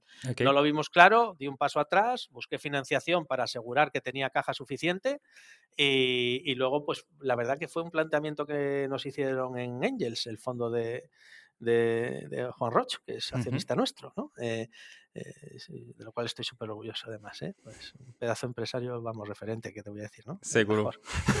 no hay dudas. está mi padre y Juan Roch. mi padre es mi maestro, ¿eh? ¿Qué voy a decir? Sí, sí, sí. No. Bueno, si escucha esto, va a, estar muy orgulloso porque estar al lado y sea, sabes que en dos estilos distintos, en dos estilos no, distintos. Total, aprende cosas distintas de los dos, ¿no? Sí. Es maravilloso. Yo he tenido pocas reuniones con él, pero es, es, es, espectacular, de verdad. ¿Nos puedes contar una anécdota? ¿Una anécdota o algo que, te, que te, te, te, has guardado de, de esta reunión? Pues eh, los contenidos no los puedo revelar, creo. No, pero algo que te ha pero marcado sí lo a que ti. te puedo decir es que ves a un hombre experimentado con una velocidad mental vertiginosa, vertiginosa. Es, es increíble. Hablar con él, compartir, dialogar es una cosa que dices, es como que tú vas a 1X y él es un podcast a 1.5X. o sea, tiene una velocidad, una capacidad de análisis de, y de, rápidamente leer las situaciones, es empático, pero a la, vez eh, exigente. O sea, e, es, espectacular. Bueno, por algo está ahí, vamos. Eso, sí, seguro. Por algo es quién es, ¿no? Eh, la verdad que un lujo. Al nivel de financiación, ¿tú crees que ah, se puede levantar más dinero ah, en España? O ya es un tema de ir al internacional? Y, por eso estás internacionalizando. No digo que está relacionado, pero el hecho de internacionalizar te puede ayudar también a levantar fuera. Yo estoy con la L en esto de levantar pasta. Yo no me considero para nada referente. Yo creo que tienes otros emprendedores que has entrevistado que han tenido muchas más experiencia que yo en levantar pasta. Yo lo que mi experiencia ha sido que no la conseguí levantar, que al final hicimos funcionar un proyecto y entonces empezamos a, tener gente interesada, ¿no? Eh, entonces no, no, no, te sabría mm, que evidentemente es Vox Populi que se consiguen valoraciones superiores fuera de España. Hmm. Pues sí, eh, que seguramente eh, para hacer la Serie A que queremos hacer eh, en un tiempo, pues ahí tendremos que valorar inversores internacionales y que con algunos estamos hablando, pues también. ¿no? Pero, pero no lo sé, o sea, sí creo que para una Serie A hay inversores más que de sobra en España, también te lo digo. Otra cosa es que pues que el tema, eh, no, una de las cosas que se aprende también, eh, ¿no? En esto de que supongo que lo habrán hablado otros inversores, es, que lo que tienes que tener muy claro es que entras dentro de la tesis de inversión del fondo con el que estás hablando, ¿no? Eh, pues en la valoración, a qué te dedicas, la velocidad de crecimiento, tu modelo de, de cómo estás gestionando, de si creces a que, pues no hace mucho, cuando hice esta ronda, que al final fue, tuvimos sobreinversión, o sea, eh, hubo fondos que podían haber entrado y al final no, no les dimos cabida. Ay, perdona que me estoy quedando sin batería, disculpa. sin problema. El enchufe sin enchufar y, nos vamos a quedar aquí a medias. Eh, eh, pues eh, encuentras que, sin embargo, otros decían que no, pues porque no crecíamos a 3X, por ejemplo, ¿no? Hmm. Entonces, y luego, ¿no? La situación del fondo, de si ya está en fase de desinversión, si ya... Son tantos parámetros, ¿no? Que, al final tienes que hacer un análisis mm, de, dónde crees que va a encajar tu modelo, ¿no? Eh, y, luego, como es como vender, eh, de hablar con las personas adecuadas. Seguro. Pasamos al tema un poco más personal. Tú como emprendedor, ¿cómo has vivido eh, esos, son seis años, ¿no? Sí, sí, sí. Porque has pasado por momentos donde decías que es importante, no, no, no, no he vuelto, pero ahora lo podemos hablar, ¿no? He vendido mi coche, o sea, cuando vendes tu coche para poner el dinero en tu, ¿no? En tu proyecto, ostras, es, es, es significativo de tengo que financiar y tengo que con familia, ¿eh? Y con, familia, ¿no? dos hijos. y, bueno, pues... ¿Qué, te ha dicho tu mujer? Oye, que Iván, ¿vas a ir a, tú a hacer las compras ahora andando o qué? Eh, mi mujer es mi soporte fundamental en mi vida. ¿eh? ¿Qué te voy a decir? Eh, cada uno y sus circunstancias. Yo sin, sin el apoyo de, de, mi mujer esto no hubiera sido posible.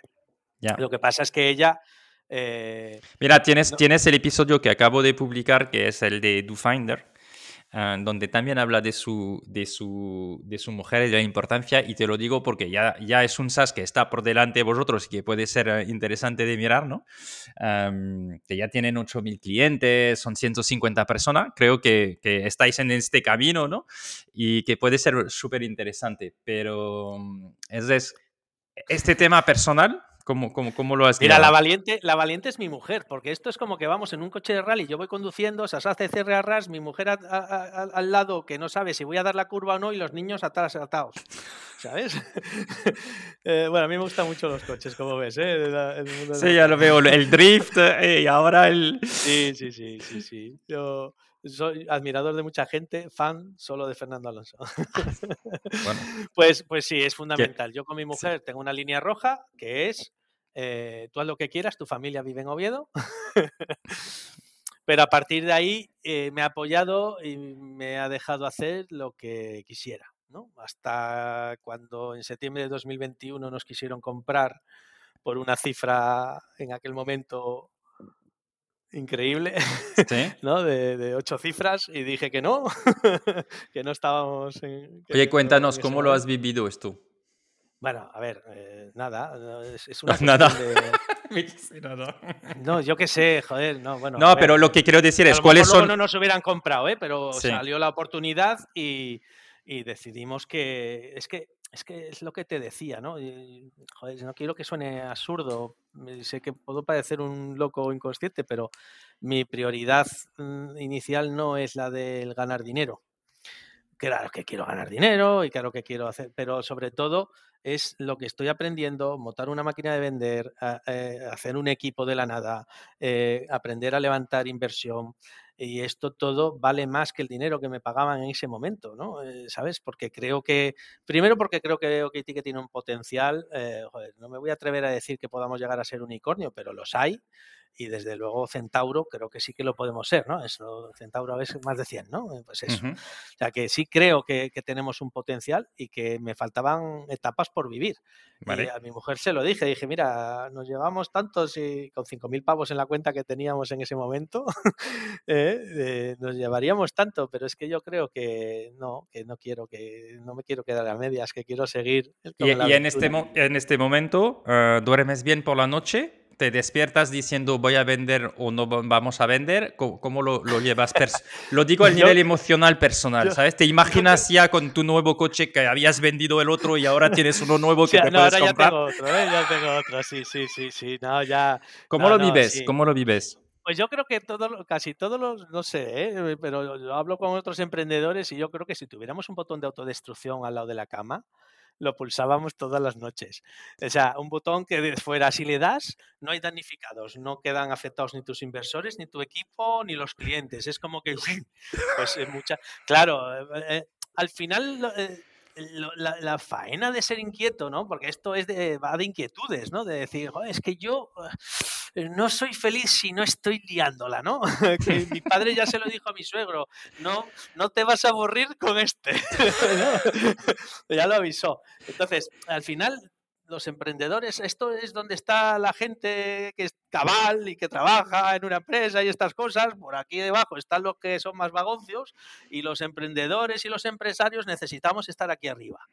¿Eh? Y, lo que pasa es que si baja la intensidad, te empiezas a aburrir o te empieza. Incluso las cosas cuando van demasiado bien ya es. Ya, ya, es verdad.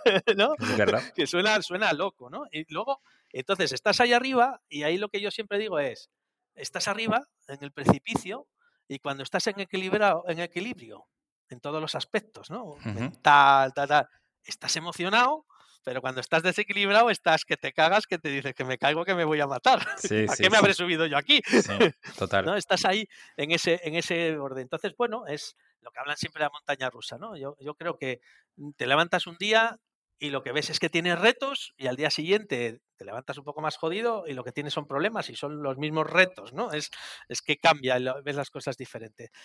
Pero, pero bueno, eh, eh, sí, es, es, lo que pasa. Eres inquieto y te gusta, te gusta la emoción y la emoción tiene riesgo y el riesgo genera miedo y es una es un círculo complicado de gestionar. Pero bueno, eh, son más los momentos buenos que los malos. Sí, ah, no, yo creo que los momentos, o sea, yo diría en mi caso, los momentos buenos compensan los malos. Bien dicho, sí. Igual hay más malos, pero los buenos son tan buenos que... Eso, eso, ¿sabes? Porque no olvidamos que lo que decías al principio es totalmente verdad, es, somos bomberos también. Es que siempre hay, hay cosas que llegan, ¿no? Ah, entonces te impactan, pero los momentos buenos pues te permiten de, compensar esos momentos. hay una cosa, que es que un fundador, yo creo que hay un 90% de cosas que tienes que hacer que no te gustan. Ya.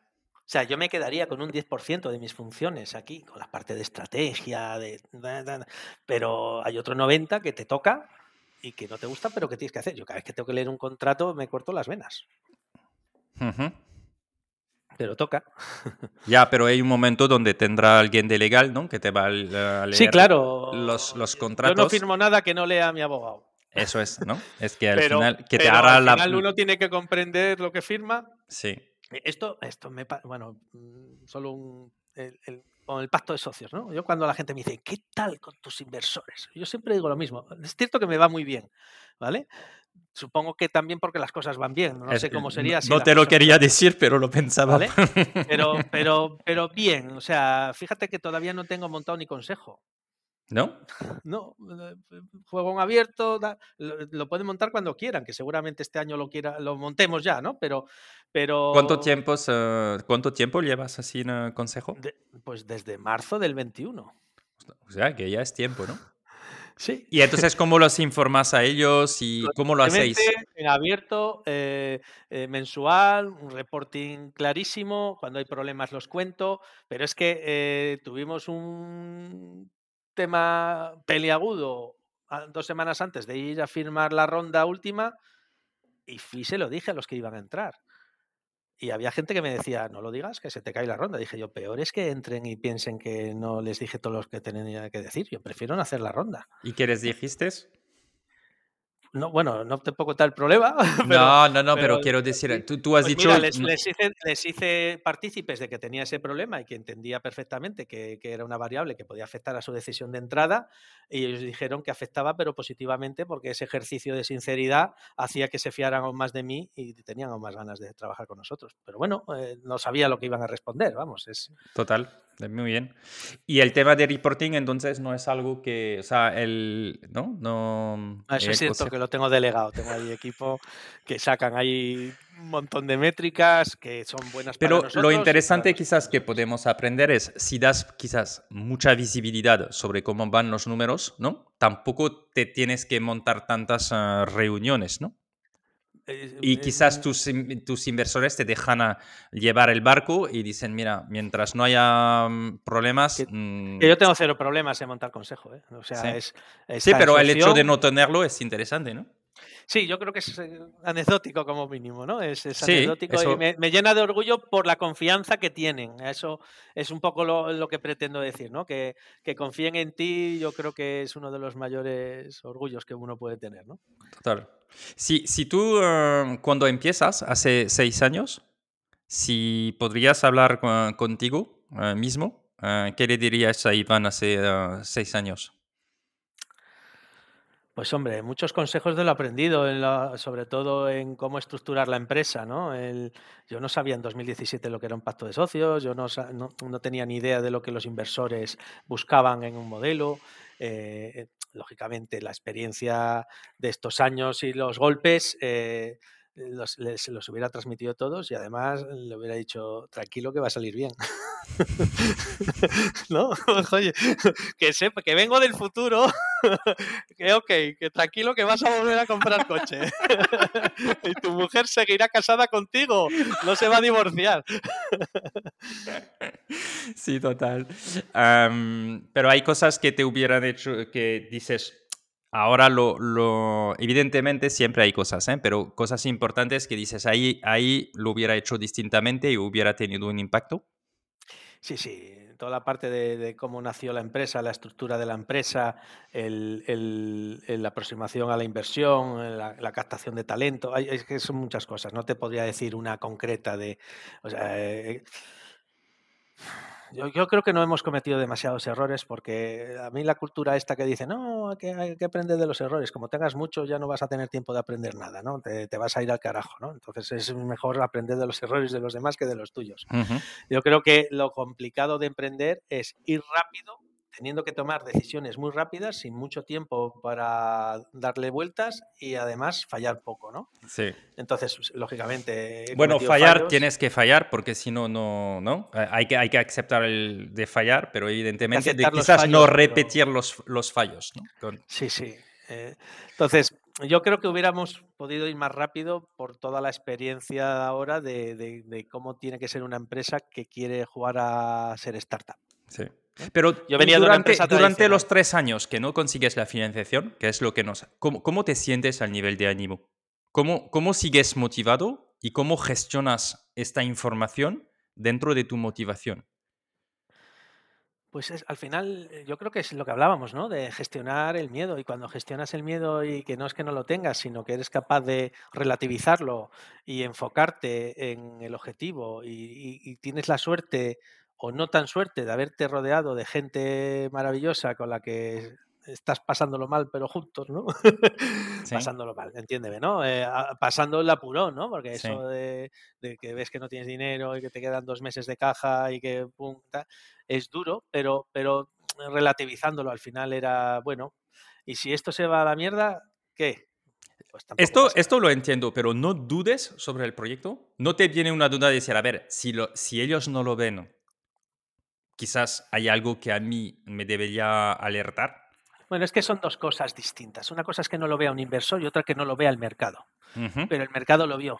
Eso es. Entonces, al final pensé que tarde o temprano el inversor también lo vería. Lo importante, eh, lo importante es que el mercado valide. Fíjate que yo venía de vender muchos años y, me marqué la decisión de que no llamaría a ninguna de los clientes que ya conocía de mi experiencia pasada. Los dos primeros años no contacté con nadie que hubiese sido cliente mío. Y tenía clientes un montón de mi vida pasada profesional y con aprecio y que me hubieran comprado el producto solo porque era yo.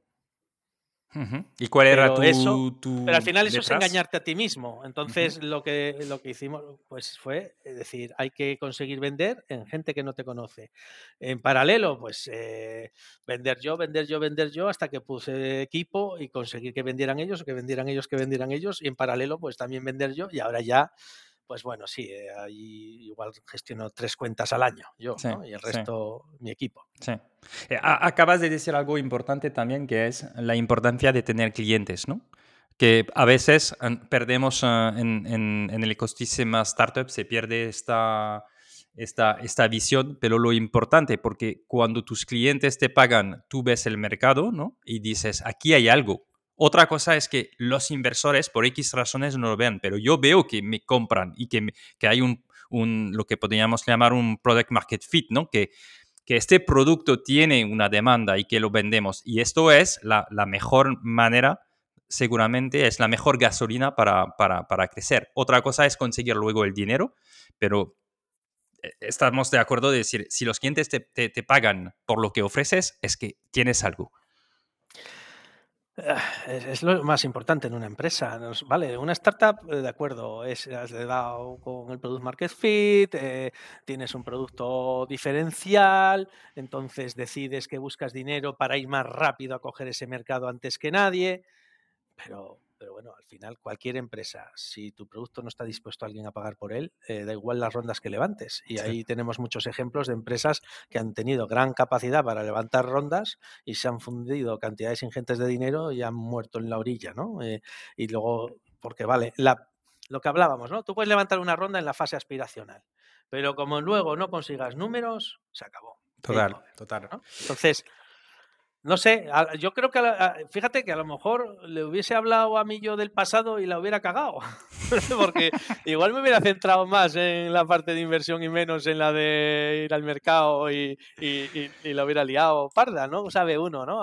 Porque eh, yo creo que también hay una parte ahí de, de ignorante motivado en los emprendedores que muchas veces, como lo sabes, como si lo, o sea, yo me acuerdo del primer análisis, bueno, sí, el análisis de competidor, que, que, estaba con mi socio Marcos Viñuela de Simbiosis y estábamos mirando el producto de un competidor y era un, bueno, el modelo fue un sujetame el cacharro de libro, o sea, fue un, estábamos mirando, pero si esto es un formulario con una foto, esto, esto lo hacemos, esto lo hacemos en dos tardes, ¿eh? Entonces, ahí también un poco ese punto hay veces que saber demasiado ¿eh? te, puede llegar a limitar, decir, ostras, no me meto aquí, joder, eh, con lo que hay que hacer. Sí, sí, total. nunca sabe uno, nunca sabe uno. Pero sí que creo que el enfoque a es algo fundamental y que es una pata que, falla a muchos emprendedores que son muy buenos, son muy técnicos, y, pero nunca ven el momento de acercarse a un cliente a decirle, ¿tú me lo compras? Eso es. Yo, he tenido una conversación con un emprendedor joven y me explicaba lo bonito que era todo su modelo y decía, pero, pero ¿lo has ido a vender toda? No, todavía no. Le digo, pues mira, lo primero que tienes que hacer saliendo de aquí es ir a vender eh, tu, tu, producto, ¿sabes? Porque vas a aprender un montón y, y, sobre la pizarra todo lo podemos contar, lo bonito, pero vete a vender y, ahí es cuando vas a ver la realidad. Uh, es ¿cómo cuesta hasta regalarlo, hasta regalarlo cuesta a veces. Ya, ya, ya, total. ¿Cómo sigues mejorando y aprendiendo tú, Iván? Rodeándome de personas que saben más que yo en cosas que sé menos. Eso, fundamental. Yo mm, incluso en lo que creo que tengo una experiencia que es en ventas, hasta de un comercial junior, de repente ves un destello y dices, mira qué cabrón, cómo ha hecho esto así, cómo ha hecho este cierre, cómo, jolines. O sea, yo creo que es una actitud en la vida, el, estar abierto a no pensar que tú lo sabes todo de nada y a escuchar y a tratar de aprender, ¿no? Que muchas veces la velocidad del día a día no te deja hacerlo todo lo que tú quisieras. ¿Y consigues eh, balancear eh, tu vida familiar y tu proyecto? Porque te veo muy apasionado. Yo no tengo vida personal y vida profesional, yo tengo vida.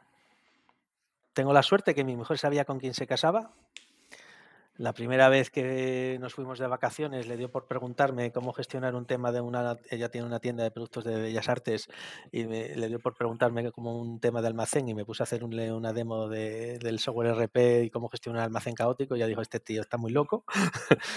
y, bueno, lo que procuro es tener tiempos de calidad con mis hijos y mi mujer. Es cierto que tengo poco tiempo, pero procuro que sea de, calidad. No siempre lo consigo, pero a veces estás muy chascado y es un papá, juega conmigo y tú me cago en 10. ¿No? Entonces, eh, yo tengo un pequeño ejercicio que seguramente es una tontería para todos, ¿eh? pero yo antes de entrar por la puerta de la oficina o por la puerta de casa, me chequeo. ¿Cómo estás?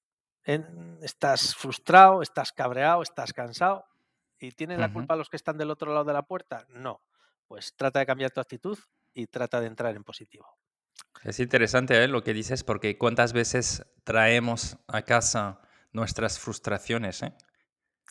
Y es acojonante, uno no se da cuenta la influencia que tiene sobre los demás, ¿no? Cuando entras en, en la empresa, por ejemplo, es que la gente verdaderamente está leyéndote, está, está muy atenta a qué, qué, qué pasará. Joder, viene como enfadado, viene como frustrado habrá algún problema, ¿sabes? La gente, por además tenemos gente, pues lógicamente mi familia muy comprometida y mi equipo también, ¿no? y entonces eh, es muy importante, yo creo, ¿no? El, no, no, no, hacer partícipes, eh, no significa que yo no pueda hablar con mi equipo, con mi familia, de tengo este problema o tengo este reto o tengo este hito, ¿no? Y, y bueno, y bueno, pero sí, llegamos a un nivel de obsesión que mi, hija, por ejemplo, me viene con ideas para la empresa, ¿sabes? ¿Sabes? Con 10 años me venía y, oye, ¿y no podría, no sería bueno que eh, los usuarios pudieran hablar con los proveedores de los tickets? ¿Sabes? O sea, sí, sí, sí, sí. Ah, y lo consigues hacer esto consigues mejorar, porque entiendo que esto viene de una experiencia personal y me parece, me parece muy interesante ¿eh? lo que acabas de decir. Em, no, no considero que lo esté haciendo bien. Creo que lo intento, pero tengo que pedir muchas veces disculpas por, por no hacerlo bien. Pero bueno, eh, eh, vamos, yo creo que vamos, soy un tío feliz y creo que, tengo la suerte de, tener una familia fantástica y un equipo fantástico que me aceptan y me, y me dan de vez en cuando chance, ¿no? Cuando a lo mejor no tengo el equilibrio que quisiera. ¿Qué sería el éxito para ti? ¿O qué es? Ya lo tengo. Un tío que hace lo que quiere y tiene una familia que ama y yo me considero un tío de éxito. No, a partir de aquí todo suma que me quede como estoy es un éxito. ¿no? Entiéndeme, en, situación, ¿no? Eh, por supuesto, ¿no? Eh, es que es eso, me considero un tipo afortunado, ¿no? Que, también me lo he trabajado, ¿eh? Cuidado, esto es una varita mágica, hay que trabajártelo día a día y no olvidarlo día a día. Ver, sí, sí, soy un tío afortunado y espero conseguir eh, mi proyecto profesional siga creciendo, siga siendo enriquecedor para el equipo que está dentro y, y pasármelo bien en el camino, ¿no? Porque cuando llegas a los hitos, ¿no? Eh, estaba obsesionado, ¿no? Tres años sin conseguir una ronda. Cuando conseguí la ronda me duró diez minutos. Hmm. tú, ya está. Cuando llegas, ya está. Pum, llegué. Bien. Y ahora, ostras, como no hayas sido capaz de disfrutar del camino, eres un desgraciado toda tu vida. Hmm. Pero lo eh, consigues eh, disfrutar del camino. Hmm. Sí, Sí, sí, soy un tío afortunado, yo disfruto del camino. Y además, joder, de verdad, ¿eh? te invito a que te vengas un día aquí a conocer al equipo. Eh, vas a ver que hay gente fantástica, ¿no? Que, que cuidado, ¿eh? que no soy, no, tampoco soy de estos de, Ay, es que emprender, lo importante, tienes que buscar a alguien con quien compartir. Eh, no, no, si te sientes solo, cómprate un perro, ¿no? Eh, no, no es eso. yo creo que no hay como, mi, mi, abuelo decía, no hay como estar solo llevándose bien, ¿no? Es importante ser capaz de, de ser autónomo, de no, de no necesitar a nadie, y entonces es cuando de verdad te rodeas de las mejores personas, ¿no? Cuando te rodeas por necesidad, te sueles eh, re- rodear de personas que no son las adecuadas. Entonces yo en eso tengo suerte. No, no era un tipo que buscara casarse, pero encontré la mujer de mi vida y me casé. Y pues tengo la suerte de tener un equipo maravilloso, eh, heterogéneo. Somos mm, cada uno de su todos aquí, casi todos aquí en Asturias, estamos muy locos, ¿eh? Es una cosa. Porque vosotros, o sea, ¿tenéis gente en remoto o estáis eh, vosotros, mm, cómo, Pues cómo lo mira, gestionáis desde el COVID? Pues somos en torno a 50 personas. Sí. eh, tenemos dos en Madrid, uno en Barcelona, uno en Lyon, que estamos abriendo allí la delegación, y el resto estamos todos en Asturias. En presencial. Ujú. En presencial por las mañanas. Hemos encontrado un equilibrio eh, que nos dio la pandemia. En la pandemia, pues estuvimos como todo el mundo confinados, eh, de marzo a septiembre. En septiembre conseguí una oficina más grande que podía poner ese metro y medio entre personas. Y entonces tengo al equipo, la mayoría del equipo está aquí. No es una cuestión de confianza, quiero decirte que yo si no puedo confiar en alguien, no puedo trabajar con él, ¿no? O él Ujú. en mí, ¿no? Pues lo mismo. Eh, es una cuestión de que tenemos gente junior y senior en una empresa continuamente cambiante, donde cambiamos procesos continuamente, entra nueva gente continuamente y esa cultura, ese arraigo y ese conocimiento y esas ganas por Slack no fluyen igual que estando juntos.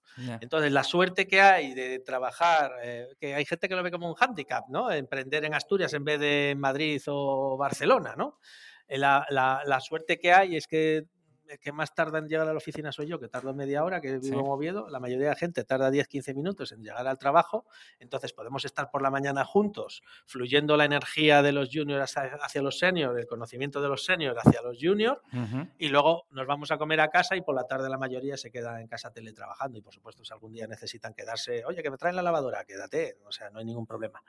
Y eso hace que tenemos una rotación muy baja porque yo creo que la gente, eh, más allá del plano económico, eh, vive y convive en el proyecto y, y, creen- y creo que la gente nota que crece, Ujú. crece profesionalmente porque hay gente a su alrededor que le aporta y que también él siente que aporta. ¿no? Ujú. No sé, es una fórmula que nos, que yo creo mucho en ella y nos está sí. funcionando. Sí, y decías ah, suerte o no de estar en, en Oviedo, en, en algunas palabras, ¿cómo, cómo, cómo lo ves tú? Eh, en Gijón, bueno, dices, ¿no? El- Sí, el perdón, equipo. perdón, en, en Sí, sí, sí. Eh, yo, yo creo que hay inversores que al principio lo veían como algo negativo por el tema de la búsqueda de talento. ¿no? Eh, pues bueno, hay ecosistemas, hay ecosistemas emprendedores más forjados, lógicamente, mucho más forjados, ¿no? Yo creo que todo tiene pros y contras. Eh, es más, eh, hay más gente preparada, pero creo que también hay una rotación más alta y, en, en- en ci- en grandes ciudades, ¿no? Eh, entonces, eh, nosotros lo que hemos sido capaces es de traspasar gente de sectores tradicionales a, a sector tecnológico y además a startup. O sea, nosotros tenemos gente aquí de banca, de humanidades, de, de distintas, y gente, pues de repente tienes una persona que está trabajando seis meses al año en temas de turismo y que, y que con la formación de vida la- tienes una persona de soporte que domina cuatro idiomas. Ujú. ¿sabes? Eh, eh, o sea, hay mucho talento que creo que hay mucho talento que no ha tenido la suerte de enfocar adecuadamente su, su vida profesional o que simplemente no son felices en, en determinados sitios donde están y que, y que y que encajan con la filosofía que nosotros tenemos aquí. Aquí se juegan abierto, creo que tenemos muy buen ambiente. Es un entorno exigente porque tenemos que ir muy rápido, pero, pero, pero bien. Seguramente esto significa que hay un tema de formación, ¿no? De onboarding de, de empleados donde, o sea, que si no han conocido quizás startup o un mundo tan digital, se tienen que adaptar, ¿no? Mira, la persona número 12 que fiché en OkTicket te va a parecer una locura, pero fue Natalia Quintanal como directora de recursos humanos. Una persona que ha trabajado llevando cientos de personas en equipos TIC como directora de recursos humanos en su, o ha trabajado en Thyssen, ¿vale? Y parece una locura, ¿no? Y, y Pero mejor debe haber una razón, no, no, no será una locura. Es que de, Pues cuando tú estás pensando que vas a hacer un proyecto grande y que las personas, el equipo es fundamental, eh, sin eso no vas a conseguir nada, no vas a poder escalar, eh, pues eh, creo que cobra sentido tener una persona que se encargue de asegurarse de que no nos equivocamos a la hora de que cuando entre una persona, y nos equivocamos a veces, ¿eh? porque yo cualquier persona que no encaje en OKTike es culpa nuestra, que no hemos sabido ver que OKTike no era el proyecto para esa persona, ¿vale? entonces, Lógicamente, cuando la fiché le dije, mira, solo para recursos humanos, eh, ¿me puedes ayudar ya que tú vienes de multinacional a ir cambiando de gente polivalente a definir procesos especialistas? Y, Natalia ahora es la directora de operaciones, ¿no? Pero siempre hemos cuidado y cuidamos mucho de las personas porque nos va en la forma de ser y porque además, aunque fuéramos unos cabrones, es la forma de que las cosas vayan bien en una empresa, ¿no? Entonces, que tener a alguien que está continuamente pensando en la cultura de la empresa y en que la gente esté bien, creo que es fundamental. Y yo por eso lo hice desde el minuto 2. En el 1 no pude pagarlo, pero en el 2... Muy, es, un, es una seguramente una buena decisión y es verdad que no siempre se, es lo que pasa, ¿no? Porque es verdad que empleado 12 es, es pronto, ¿no? O sea, que has tomado una decisión ahí que, que, es interesante. Quizás también porque estáis en, en lo que hablábamos, ¿no? En, en donde, tenéis que hacer un poco de transformación, de formación de, de, esos equipos, ¿no? Donde vais a fichar. No lo sé si hay una relación directa, pero podría ser. Es, es, sobre todo es cuidar la cultura. Es que es, sorprendente cómo enseguida se hace una bola de la nada, ¿no? En el momento que hay cierto... Cuando pasas de 15, 20 personas, la cosa se complica hmm. Eh, y, yo muchas veces no me doy cuenta que meto la pata. Es que gastas una broma y no a alguien y muchas veces se te olvida que eres el CEO, que, que eso puede tener su trascendencia. Entonces tengo ahí a Natalia dándome entre las orejas. A ver, Iván, date cuenta de que cada vez que haces algo puede hacer aquí un problema. Ten cuidado. Muy bien, muy bien. Iván, ¿dónde la, las personas te pueden eh, contactar? ¿En, en redes? En... Pues mira, eh, yo estoy en LinkedIn, eh, mi correo es ivan.okticket.es y siempre trato de dedicar un minuto a las personas. Es cierto que, uy, es que ahora es una locura, ¿no? Y, eh, por, y recibes demasiado, o sea, empieza, en cuanto has hecho una ronda, de, repente te salen amigos que no sabías que tenías, ¿no? Y, tal. Pero bueno, eh, sí, sí, eh, a, través de mi correo directo eh, trato de atender a emprendedores mm, los que quieran. ¿Vale? Al que me venga a vender algo, por favor, que trate de hacer el trabajo, de analizar cuál es la persona adecuada en la organización para lo que venda y que contacte con esa persona, que, que, muchos mensajes ya ni los respondo porque es una locura, que además ya notas que son robots y que son plantillas y, es una locura. ¿eh? Pero cualquier emprendedor que considere que podemos pelotear, porque aquí aprendemos todos de todos, yo no doy consejos, doy opiniones, ¿vale? Ah. Eh, encantadísimo a los que quieren vender a Iván, empezar por decir que sois emprendedores. es broma. bueno, a ver, eh, mira, esta semana recibí un correo espectacular, espectacular. Eh, un tipo en México ofreciéndome sus servicios comerciales. Oye, correo que ya desde el principio veías que no era una plantilla porque hablaba de la ronda. ¿Qué, hacía bien? A ver, dinos lo que hacía bien para que lo. Que si, te ha, si te ha llamado la atención, que aprendemos. Bueno, me ha llamado tanto la atención que lo he contratado. Pero ¿qué ha hecho bien? ¿Por qué te ha llamado la atención? ¿Sabes? Pues porque ha sabido, ha sabido cómo hacer un correo en donde lo primero se veía que era un correo trabajado que era un correo que me mandaba a mí él, no una plantilla donde cambias el nombre eh, y hablas, es que en tu sector enseguida se nota, oye, cuando algo está bien aterrizado. Luego fue capaz de hablarme del mercado que él dominaba, fue capaz de hablarme de competidores en ese mercado. Eh, y fue capaz de, invitarme a una reunión abierta breve para, para, para ver si, bueno, que me dejé con las ganas. Ya, ya, ya. Y lo hizo perfecto. Me conecté, hablamos y en esa misma reunión lo contraté. Pues, y, ah esto, No es fácil, pero también es cierto que lo que me ofrecía era algo que me interesaba. Claro, claro. Bueno, pues lo ha hecho bien, enhorabuena, ¿no? Es Eh, que notas que mucha gente no hace el análisis de a quién vas a hablar y, y, coño, contextualiza un poco, entérate de quiénes son, qué hacen, eh, cómo lo hacen, que si, si le puede interesar lo que tú haces, ¿no? Y, y- y no seas muy pesado, ¿no? Eh, o sea, total. pero bueno. Fantástico, Iván, ha sido un placer. Espero no haber soltado mucho rollo. Para mí me he pasado No. un rato agradable, la verdad que eres un gran anfitrión, Jan. Pues sí, intento que sea así porque al final eh, es, es lo importante, ¿no? Que lo pasamos bien. Y fíjate, aprovecho para, para agradecer a, a las personas que me envían eh, eh, mensajes y aprovecho, recibí, recibí ayer por la noche un mensaje de Dani Pérez que, que me decía que pues no conocía el podcast y que le había encantado el último, la última charla y que hay un, que ha, ha sido enganchado ¿no? el contenido y la verdad es que recibir también esos mensajes pues te, anima muchísimo y te da mucha ilusión porque dices, bueno, pues lo que estamos haciendo juntos, uh, contigo Iván y con todos los invitados, pues uh, sirve uh, y, y, ayuda a otros a emprender, ayuda a otros a reflexionar, así que es muy bonito ¿no? como, como, como misión. Así que muchísimas gracias, Iván, por, todo lo que, por tu generosidad, por uh, explicarnos uh, cómo lo, lo, has hecho y cómo lo habéis hecho. Enhorabuena al equipo de OK Ticket porque esto es siempre un tema de equipos juntos. Total. Um, y lo has dicho varias veces, pero aprovecho para decirlo. Um, y que, vayan, que vaya bien, súper bien. Muchísimas gracias, de y verdad. A lo, y... y... a los que no lo han probado, que prueban tu, tu, tu, aplicación, que les va a ahorrar tiempo. Y el tiempo es dinero.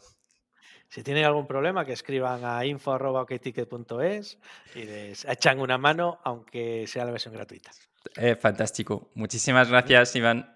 Un placer, Jan. Un abrazo. Un abrazo. Espera, espera antes de irte. Has escuchado este episodio de Historias de Crecimiento hasta el final. Me alegro.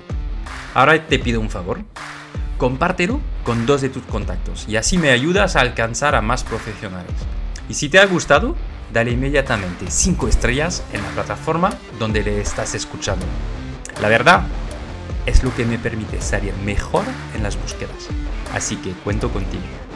Y para acabar, tanto si quieres formarte o tu equipo en la metodología de Growth con nuestra escuela growthhackingcourse.io o si quieres que te acompañemos en tu estrategia digital con nuestra agencia, kimun.io, contáctame por LinkedIn y te ayudaremos a crecer tu negocio. Je suis Jean-Noël crecemos juntos.